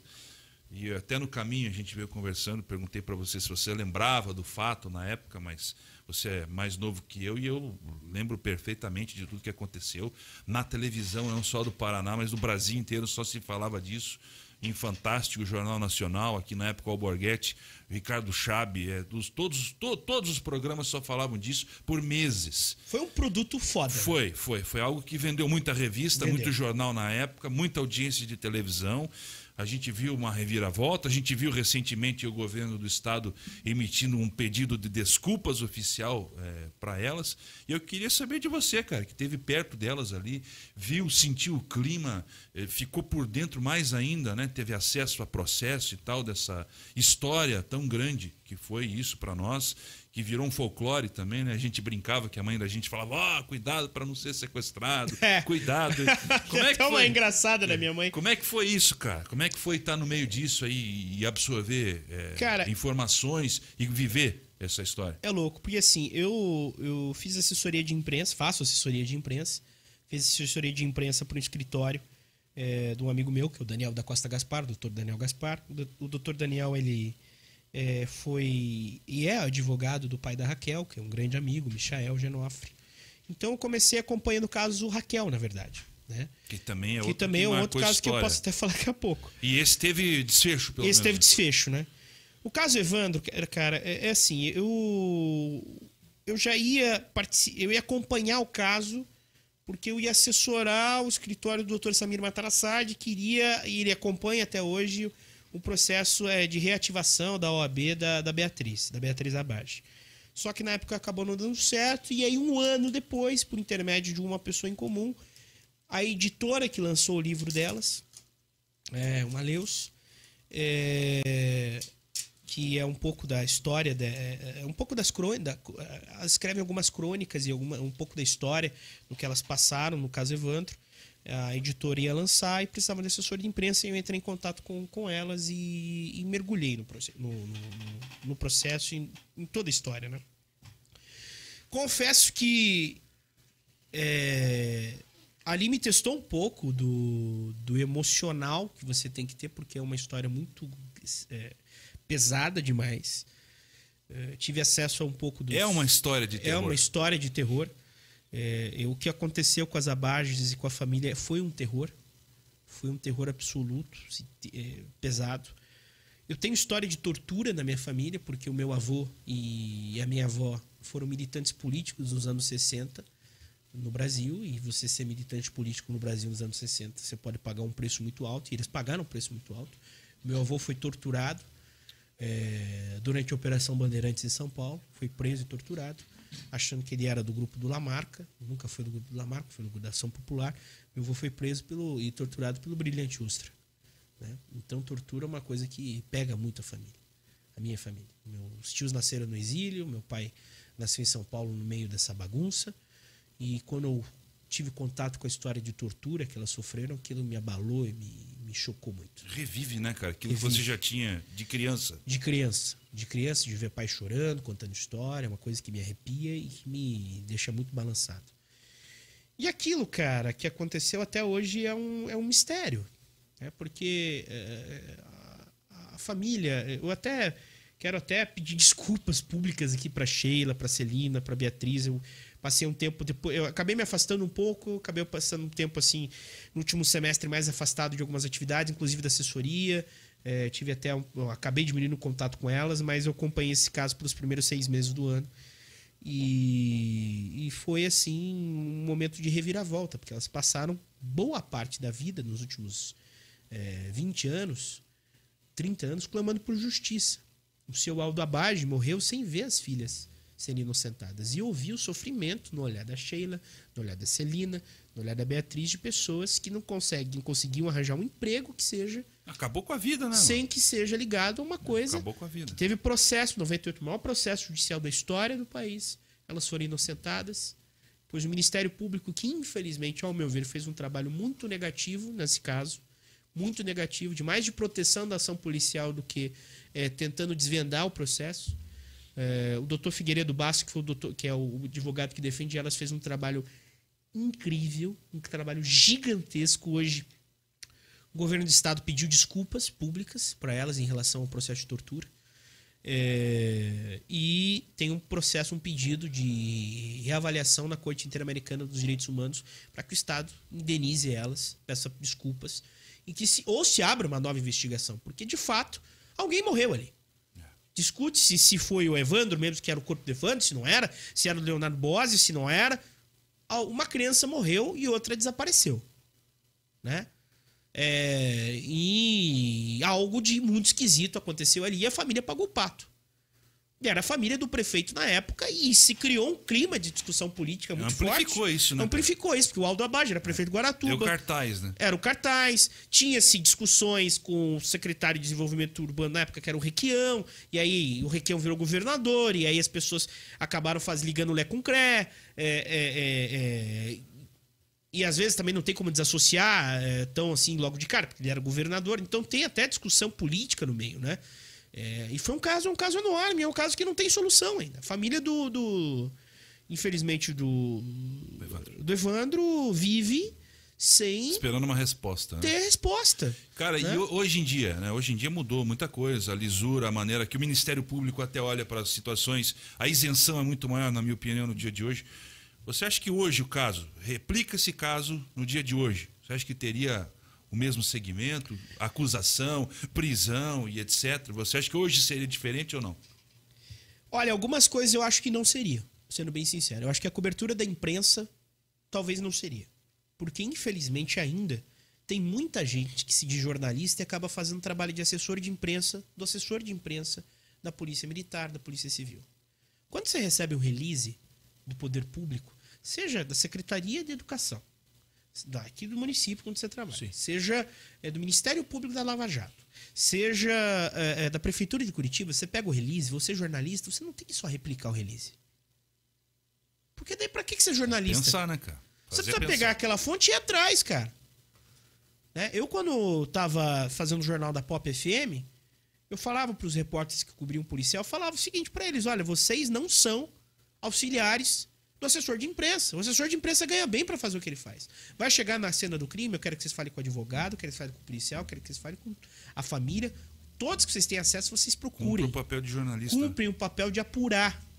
E infelizmente, hoje, eu acho que é, é óbvio, o sensacionalismo ele diminuiu ao nível que era na época, você colocar até uma trilha sonora de terror e falar daquilo, e se criou e se vendeu essa história, porque é muito é gostoso, querendo ou não, né, para os caras na época vender. Vende. Vende, cara. Um ritual macabro feito pelas filhas do prefeito, entendeu? Como isso não vai vender numa época, no início dos anos 90, cara?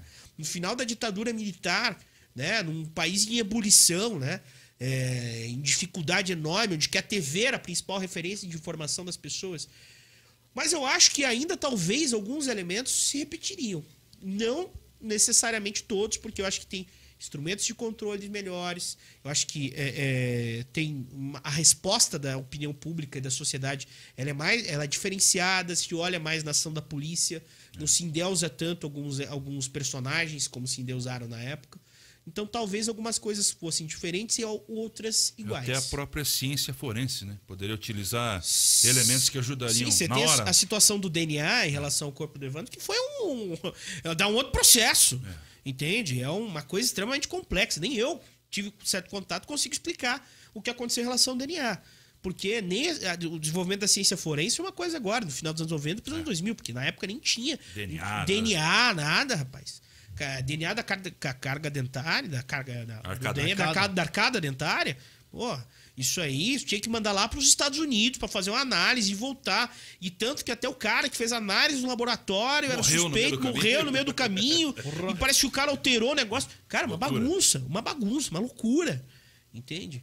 E, e, e muitos erros. Pô, e aí você pode fazer uma erros, ligação direta, essa questão do DNA, com o caso da Raquel, né, cara? É. Total. E resolveu. Que cara. E resolveu. resolveu. E Resolveu. resolveu por tecnologia. É. Foi tecnologia. E, e uma sorte do cara tá preso lá, os caras falaram, ah, vamos coletar todo mundo Esse agora, louco, ver onde dá, cruza aí. E resolveu por tecnologia. Porque o caso Raquel, cara. Eu, eu ia fazendo. Na verdade, eu entrei no caso Raquel para fazer uma nota de assessoria só falando que o escritório ia assumir o caso e eu acabei entrando de cabeça no caso. Né? Então. Quem que é o advogado lá? O doutor Daniel, né? É, o doutor Daniel ia. O Daniel Gaspar defendeu o. a- no começo a, a família toda, depois só o Michael, né? E foi bem na época que se descobriu onde que tava o cara. E ali, Michael quem é? Michel Genoff, o pai da Raquel. pai da Raquel. Ali teve trabalho bom da imprensa na hora de descobrir. Tem um cara que fez um baita de um trabalho. O elogio é público, o William Bittar. William Bittar fez um baita de um trabalho, jornalista, hoje tá na, se não me engano, tá na RIC. Tá, Rick. Fez um baita trabalho de descobrir onde que estava a casa do, do, do rapaz lá, do, do, do- assassino, onde que o cara. é, não era bem onde que era, onde que era a casa das primeiras vítimas do, que, do, do assassino, lá nos anos 80, o cara já tinha cometido outros crimes. É, fez um baita trabalho de investigação. E quando sai, cara, é, que tinham descoberto que era o, o cara. Primeiro, foram anos também de suspeitas sendo levantadas em torno do pai. Por muito tempo se desconfiava que o pai que tinha cometido o assassinato. A vida do Michael passou por poucas e boas por causa disso aí. A investigação tropeçou nas provas. Teve pedidos de desculpa também do. Teve pedido de Secretário de do Segurança do secretário de. Segurança, que ninguém achava. Cara, câmera, não tinha nem tantas câmeras na Não, época, né? Rodoviária era aberta. Rodoviária era aberta. É uma bagunça. Cara, hoje você vê, se não me engano, tem imagem do cara comprando a bolsa. Você vê o cara comprando a bolsa. Pô, o Bruno cobriu esse Mas caso quem aí. imaginar? O Bruno Henrique. Ele contou aqui pra gente também, cara. Porque ele cobriu no dia, no dia do, do acontecimento também. Alguém avisou que tinha muita, muita movimentação lá na rodoviária. Ele tava de plantão, foi pra lá. E no dia que saiu a notícia, ele tava ao vivo com, com o Val Santos na Band. Foi o primeiro cara. Falou, a primeira coisa que perguntou pro, pro, pro investigador, quem chegou da polícia, da polícia Civil, acho que era algum delegado. Ele falou, e aí? Câmeras. É, ele falou o seguinte: acharam. O, o que vão falar aqui? Ah, já acharam o cara que matou a Raquel? Sim. Pronto. Depois foi falar quem era e tal. Não, e- Mas, Pô, o cara cobriu o acontecimento. E quantos anos depois? 12 anos? 12 anos depois, foi descobrido em 2019. O processo dele acabou agora, 2020, 21, né? É, Inclusive, no júri agora, o cara chegou até a falar que não tinha cometido estupro. Chegou até a tentar tirar o corpo dele fora, entendeu? Mas foram anos e anos os caras tropeçando. Por isso que, olha, gente, quando fala de segurança pública, e quando o cara chega pra falar de segurança pública que resolve na bala, ele não entende nada de segurança pública. Segurança pública é trabalho de inteligência, é prevenção, é financiamento em ciência forense, né? É, é grana para ciência forense, para polícia Bom, científica. Só o IML que a gente tinha aqui era uma vergonha antes. né? Porra, gente. Cara, Aquilo lá era absurdo demais. Tem que dar É condições morto polícia não- investigar. Morto não fala, né, cara? Aquilo reclama. era bizarro, era. Bizarro. Pô, você tem que dar condições pra polícia investigar, você tem que dar condições pra ter uma inteligência da polícia militar, da polícia civil, pra conseguir desvendar esses assassinatos. Quantos assassinatos tem no país hoje que não estão, não tem resolução? Aí adianta falar que o negócio é entrar, botar o cara, funcionário público que ganha mal, tá com colheita à prova de balas de merda pra trocar tiro no morro com, com o traficante? Revólver de bosta. Pô, o revólver de bosta. Aí, pô, isso é segurança pública? Ah, porque tem que matar o bandido? Legal, é queima de arquivo agora?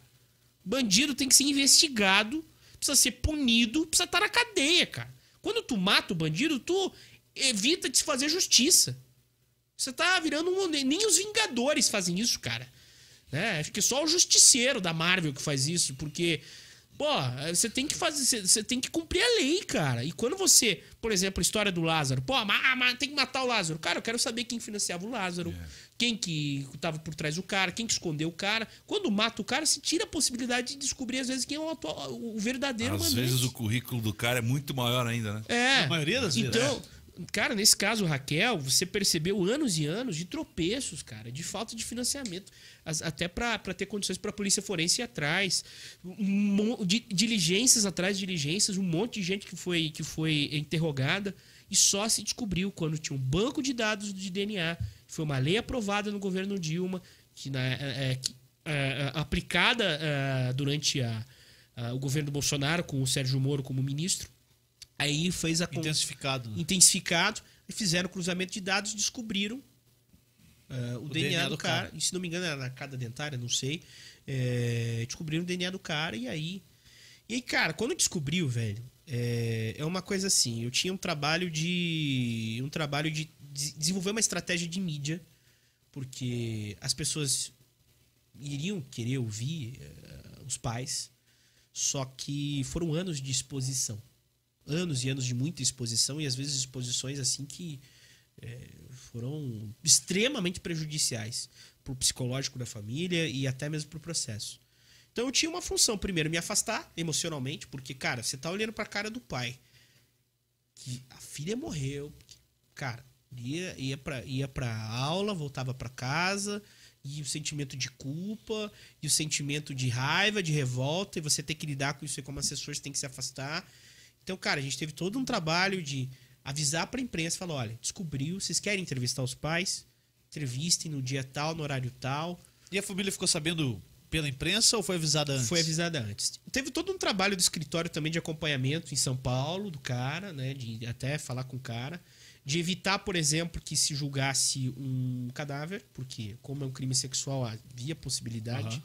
De acontecer alguma coisa com o cara, ou até às vezes. Mas ele já estava preso por isso Já também, tava né? preso por Já isso, estava em né? segurança. É, mas foi um ca... o, o caso Raquel foi um caso assim, de exposição nacional e um caso É pesadíssimo. né? chocante, né?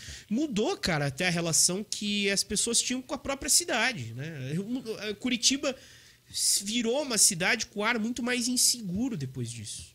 Em 2008, cara, eu tava no ensino médio, eu estudava no estadual, eu passava por ali, né? Passava com a minha namoradinha ali, eu passava com meus amigos, entendeu? Ali perto do Erasmo Piloto, né? A gente ia ali na feirinha do, do, do, Da Osório. da Osório, tomar quentão, comer alguma coisa.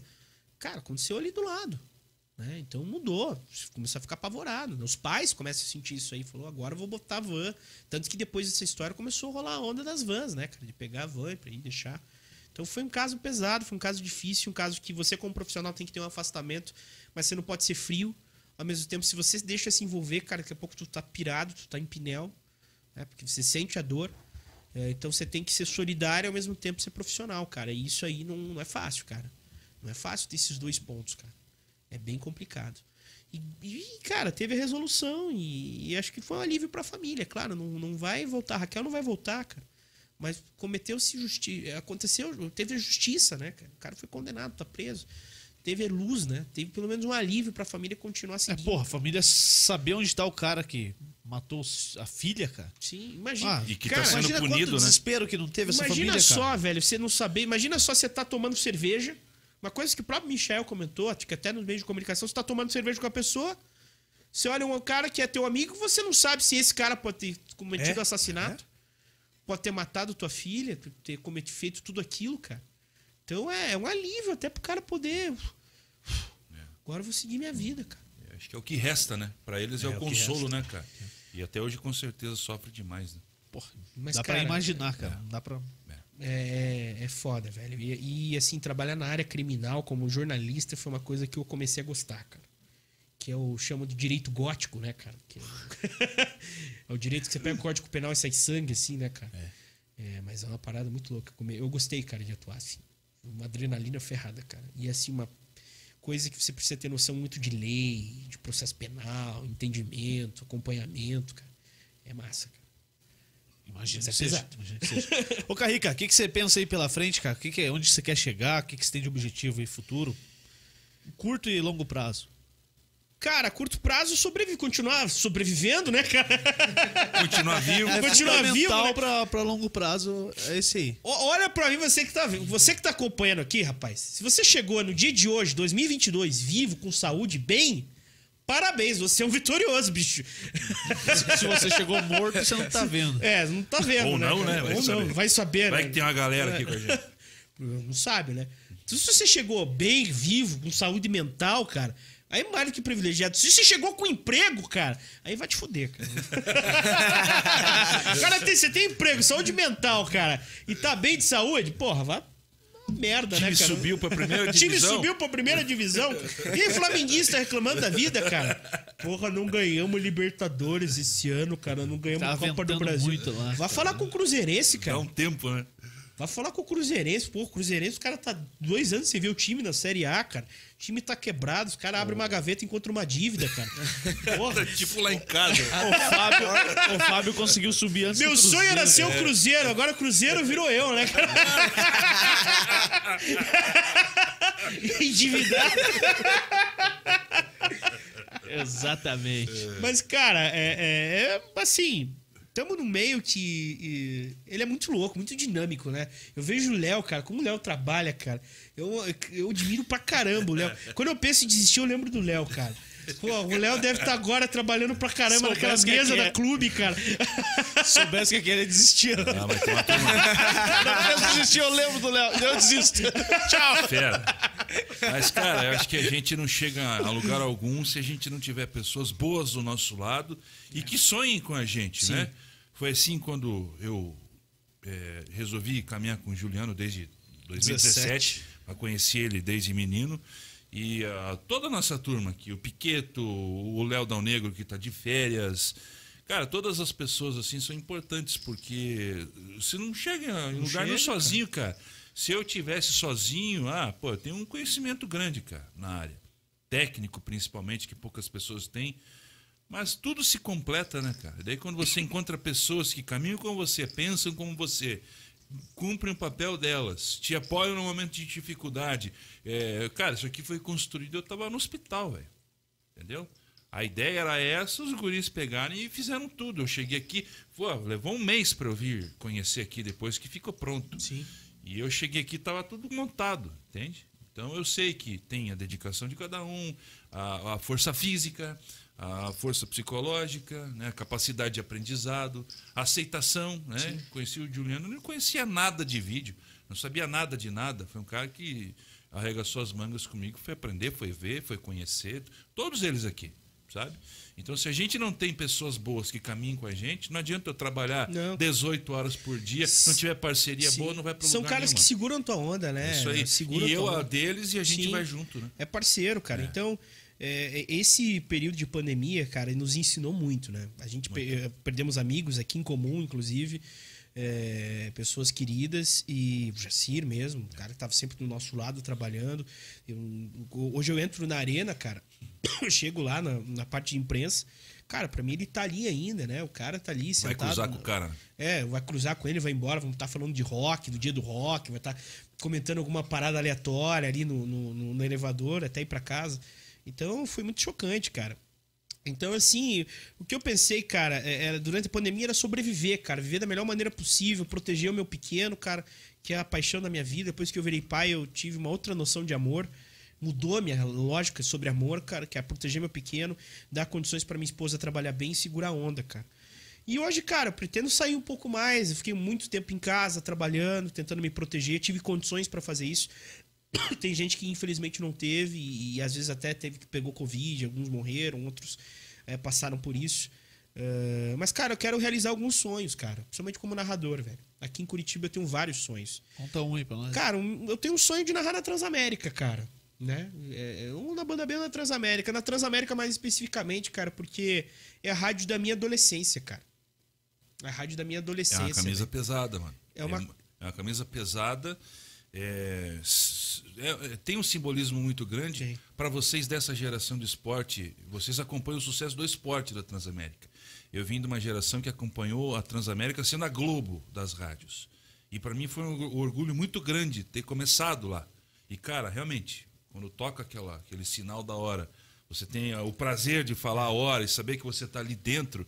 Cara, é chegar pro cara e falar, ó, você vai jogar no Real Madrid. E aí você fala, puta, cara, é. fodeu. Eu é vou ter sonho, que dar cara. o meu melhor. Sim, é o, é o, meu grande sonho, cara. É um prazer, eu tenho um, um prazer enorme de estar na Rádio Cidade. A Rádio Cidade é uma rádio a mais tradicional do esporte hoje.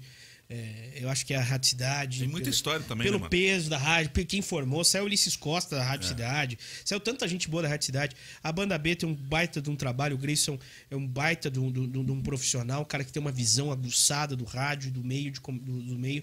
Mas a Transamérica, e eu já, já, já externei isso pro próprio Rogério, é, é uma rádio que, cara, eu, eu tava ouvindo sempre, cara, sempre quis virar radialista esportivo porque eu gostava de ouvir o Edilson, porque eu gostava de ouvir o Marcelo, o, o Moura, porque eu gostava de ouvir o, o, o, o Jacir. É, foram pessoas que foram referência, cara. Então, é, é como a independência é, por exemplo, pro Henry, cara. É. A Rádio Independência ele conta, cara, o Henry, o irmãozão, é, que, cara, ele, o sonho dele era trabalhar em independência, né? Então, para mim, é um, é um, sonho que eu gostaria de realizar, né? É, e a longo prazo, cara, eu acho que pra nossa área, cara, São Paulo é o grande é a grande meca, né, cara? Você chega em São Paulo narrando num grande microfone ou trabalhando numa grande um grande meio, é uma realização. Então são alguns sonhos que eu quero realizar a longo prazo, né, cara? E espero que não demore muito, cara. Espero que tenha oportunidade aí, cara. Fiquei feliz pra caramba de ver o Edgar. O Edgar é um irmão, o Edgar é um cara que. Cara, quando eu precisei narrar em casa, ele emprestou o equipamento que ele tinha, né? A, a, galera às vezes acha que tem essa concorrência entre narradores, e até tem às vezes. Ah, na é comunicação pesado. em si, né, cara? Sim. Na comunicação em si. É, a galera acha que existe treta de uma rádio com a outra. Isso cara, é uma grande besteira. É. Às vezes até tem, cara. Até, até é, mas é pessoal, né? Mas cara? é pessoal, pessoal. Mas, pô, as rádios viajam juntas. A gente precisa que o meio cresça, é. cara. Então, pô, fiquei Que o outro cresça caramba, também, cara. né, cara? Sim. Muita gente me pergunta: ah, o que, que você acha do fulano que tá fazendo podcast? O que, que você acha do fulano que montou uma rádio na internet? O que, que você acha do cara que tá no seu. Cara, que bom, velho. Que bom que abra que mercado, bom, que contrate, que é, cara. Que venha concorrer sucesso. com a gente aqui nesse Sim. tipo de negócio, que vá narrar e concorra com vocês dois Sim. narrando. Que vá, velho. A gente precisa fazer quero, crescer. O que eu mais quero é que a Jovem Pan é, tenha uma equipe lá, de esporte, pô. que a 98 vote com esporte. CBN. Que a CBN lá com o Gil agora, que ele consiga botar o esporte no ar. Uhum. Porque, cara, tem muita gente boa fora do ar. Muita gente boa que não tá conseguindo trabalhar, porque não tem, o mercado tá assim em Curitiba. Então é complicado. Quando o Edgar entrou, eu achei, fiquei feliz da vida. É um irmão, é um amigo, é um baita do, do, do, do narrador. É um dos melhores que temos na nossa geração hoje no país. Né? Tem muito narrador novo, mas que não tem o descritivo do Edgar, que não tem a visão que o Edgar rapidez. tem, a rapidez, né? É, é, um cara que eu comecei depois dele, então para mim foi uma referenciazinha ali de pessoa da minha idade que tá ali no meio e a gente sempre tem que estar tá de olho, né? Então, cara, é, são esses sonhos que eu gostaria de realizar, sabe? Um dia, quem sabe, ele tá eu, Catinga e o, e o Edgar na Transamérica, cara. Ia ser do caramba, cara. Legal, pô. Tomara que chegue, né, cara? Tomara. Ah, e volta aqui, né, cara? E volta, é, volta nós três aqui, cara. e aí, Léo, tem mais alguma coisa? Ah, cara, é isso, velho. Valeu o papo. Show? Bom, muito bom. Obrigado por ter vindo, cara. E sorte para você realizar todas essas coisas que você imagina para tua vida aí, que, que cruza também com, com as nossas vidas. Sim. E é bom, muito bom Você olhar pro lado, ver esses caras das antigas e os caras mais novos, como vocês são, de uma geração anterior que a minha, fluindo, falando, entrando no ar, escrevendo, atuando, pô. Nós temos que crescer. Temos. É isso aí. Tem que abrir espaço. Foi bom pra você? Foi bom agradecer a galera aí que mandou recado aqui no Zap Zap pra mim aqui. Tem um grupo, cara, que é um grupo de ouvintes, cara. É uma coisa muito Da louca. Chamado Geraldo Carrica, cara, o nome do grupo, cara. Fã clube. É, quase. Só que assim, eles falam de tudo, menos do, do- das narração que eu faço. Eles brigam a, a respeito de tudo. Até o ponto da carne virou discussão, cara. Que pra mim não é discussão. Qual que é o ponto O da ponto carne? da carne é rosadinho por dentro, cara. O cara quer comer alguma coisa que não seja isso aí, ele dá- coma sala de sapato. cara. Co- Compra uma Havaiana. É, compra a Havaiana e coloca. Como carvão, então, cara. Até isso virou discussão. Então, cara, agradecer o Lipe, o Giovanni Lipe, o, o, o- Queiroz, cara. O Queiroz é uma figuraça. Galera que tá lá, o Jack Maringá, cara, que é o irmãozão. A Solange. A Solange, ela é viciada em rádio, cara. Não sei se, se você já conhece a Tem uma Solange galera que é Afonso. assim, né, cara? É, cara, ela compartilha live, cara, ela manda abraço, ela tá ouvindo tudo, cara. Ela até tem, tem um filho dela, trabalha no meio e tal. Então, pô, agradecer a galera que mandou recadinho pra nós aí. Legal. ia encontrar os Qual podres, que é o próximo jogo? dele aí, Qual que é o próximo ia- jogo que você, faz aí? Amanhã, cara, Curitiba e Rio Branco. Que horas? Estaremos lá, acho que o jogo é. Estaremos lá. Estaremos lá, Vou 7 tá lá horas no- o jogo. 7 Sete e meia, acho. 7 e meia, Sete tem que meia. ver, inclusive. É. Sete e Sete e meia. meia. Sete e meio o jogo. Chega tipo 4 da tarde para dar tempo de estacionar o carro e tal. Fica ali Que é, um- é um horário, cara, É. você você tem que ficar esperto com esse horário, bicho. Um horário que você fala, porra, 7 e meia, e você quando vê às 6 horas, daqui a pouco tem um trânsito, filha da mãe. Aproveitando, mano. Você não acha muito exagero que hoje em dia tem que chegar, se chegar uma hora e meia no estádio, tá atrasado. Eu acho meio radical, né, cara? É imposição de credenciamento de você chegar Meia hora horário. antes, né? Não, Federação. tem cara, a Federação. federação, velho. Mas se você não chegar uma hora e meia antes, você não entra. Vira uma loucura parado. É um exagero tão grande que é o que acontece, Piqueto, você que é boleiro. Quando chega a hora do jogo, nós já estamos com o saco cheio, velho. Então tinha que ser algo assim, ó, pô, há 20 minutos aí, entrou, subiu, acabou. Muita burocracia, cara. E o Coxa agora, do ano passado pra cá, tomou uma, uma atitude legal que dá pra subir pelo elevador agora. Que É. antes os caras faziam se chegar lá na frente, ele tinha que andar lá não sei onde, assinar um papel, vestir uma pulseira, daí lá pro outro lado, dar a volta no estádio. Aí, Tudo com os aí equipamentos. Cara, é aí que o cara Levando ia ver, aí que o cara ia ver se você poderia entrar no estádio e subir toda aquela arquibancada com o equipamento nas costas. cara. Nossa, é. Aí eu falei, é, não, é legado, cara. Não, dá. agiliza, facilita pra todo mundo, não precisa chegar tão cedo, fica mais relax. É bom você chegar assim, às vezes, mais cedo. Pelo menos pra mim. Eu, eu gosto de chegar mais cedo, porque eu sento, monto minha você não escalinha. precisa chegar quatro horas antes. Agora, antes. quatro da É. tarde, pô, o jogo é. Quando o Coxa voltou Exagero, a né? ter público no, no estádio agora, o jogo, os jogos do acesso lá, cara, eu chegava quatro horas antes no estádio, senão não entrava, velho. Não tinha onde pôr o carro, um caos total, né? A gente sabe, todo mundo queria voltar pro estádio, mas não precisa ser tão cedo, senão a gente não aguenta. É muito cedo, cara. É, não foda. aguenta, velho. Tem é, tempo família, pô. Tem que planejar as coisas, Léo. Planejar. Lógico, pô. Pra planejar, fale com o Guilherme Grossi, ó, que Vamos trabalha ligar. com a MetLife, a maior empresa de seguro pessoal, de vida, pra você cuidar da sua família, pra você cuidar de quem você gosta e pra você cuidar de você mesmo. MetLife, fale com o Guilherme Grossi, ele te apresenta as ferramentas disponíveis e você escolhe o que você quer. Se você quer ficar na boa, se você quer se lascar. É simples, velho. Fale com o Grossi lá no Instagram, arroba Guilherme Grossi, underline, underline, tá aqui o link na descrição também. E a Domus, como é que é?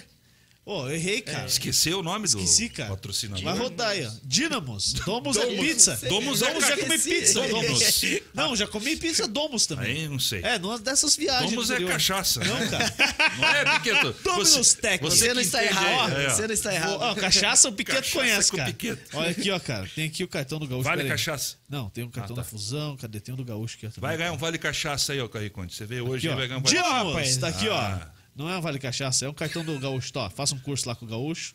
Se você tá pensando em se especializar, parte pessoal, enfim, treinamento, gestão de liderança, Dynamos, gestão e tecnologia, tá aqui, ó. ó Adestramento em geral. Tá aí. Adestramento de pessoas. Tá. Bate o QR Code aqui, ó, ó. E fale com o Gaúcho. Duvido que funcione isso aí. Funciona. Já pegou qualquer QR Code lá na internet. Já vai direto pro, vai direto pro Pix esse QR Code. colocou no cartão. Ele achou uma imagem no Google lá. É, bonito esse QR Code. Vou usar no meu Bota cartão. lá, fica legal. Agora tá todo mundo usando, né? É, Deixa eu fica legal. mas Até o jornal do meio-dia fala, então eu vou colocar um QR Code aí. Fale com o Gaúcho aí, o link também tá aqui na descrição do vídeo. E é isso aí. Boa. Fechou? Bora? Sexta-feira? Eu não sei se eu vou estar em sexta, cara. Não, Preciso cara, confirmar. hoje, hoje, hoje, Ah, não, é amanhã, desculpa. amanhã, é quarta ainda. Amanhã. Calma, tem amanhã. tem. Quem é amanhã? Quem é amanhã? Eu não lembro. Quem é amanhã? Quem que é O amanhã? Luiz. Ah, o Luiz. Você Luiz. esqueceu quem é amanhã, cara? Você igual- que convidou, Tô igual esqueceu. o... o- Porra, velho. Tá feliz. esqueci. O narrador. Tô igual aquele Puta lá. que pariu. É legal. Chega aquele que De- falou do DJ Lindão, tá ligado? Sim, É, o bonitão lá, o Luiz Carlos O Júnior. que, que é cara. DJ Lindão? Ele ficou nessa aí, cara. Ele não conseguia Esqueceu? explicar quem era, cara. Você tá de E aí, lembraram que era o tal do Everaldo. Acho que era Everaldo. Everardo. Mas é o Everaldo que vem amanhã? Não, amanhã é o Luiz Fernando Graxic. Ah, Nosso comentarista enquanto tem jogo de futebol, ele Boa, comenta boa. com a gente, mas ele é técnico, treinador das categorias de base e vai falar com a gente. E tem mais nessa semana, sexta-feira, Sexta-feira, Iverson Vaz. mais conhecido como Bigode na quebrada. É, o cara que. Boa. Que apanhou das Apanhou loucas. da mulherada, Apanhou cara. das loucas. Você viu, Piqueta? Não, Não vi. Então você pres- É. pesquise aí que sexta-feira ele vai Pesquisa contar aí. essa e Tribuna outras. da Massa, ele apanhou, mas foi feia a coisa. Desceu com o sarrafo. Esse apelido de quebrada que quebra mesmo, né, cara? Pode ser bigode, pode ser tico-tico. Valeu, galera. Se você Valeu, gente, acompanhou aí, obrigado. muito obrigado. Se inscreva no nosso canal no YouTube. Passou o Dal Negro. Ele tá de férias, mas ele tá trabalhando isso aí, cara. Parte de dinheiro, o bicho fica louca. Hein, ele sumiu daqui, já não mandou mais comida, já Não, não, não. tem mais o que comer. Porra nenhuma. é. Mas ele já, ele já disse que agora já pode receber em dólar aí, esse negócio aí do YouTube Ah, aí. tá. Então se inscreva no canal, ative o sininho de notificações e também curta a nossa página lá no Facebook, facebook.com.br Fusão Podcast. Siga a gente no Instagram, Spotify, tudo arroba Fusão Podcast, procura aí. Valeu, um abraço, tchau. Falou.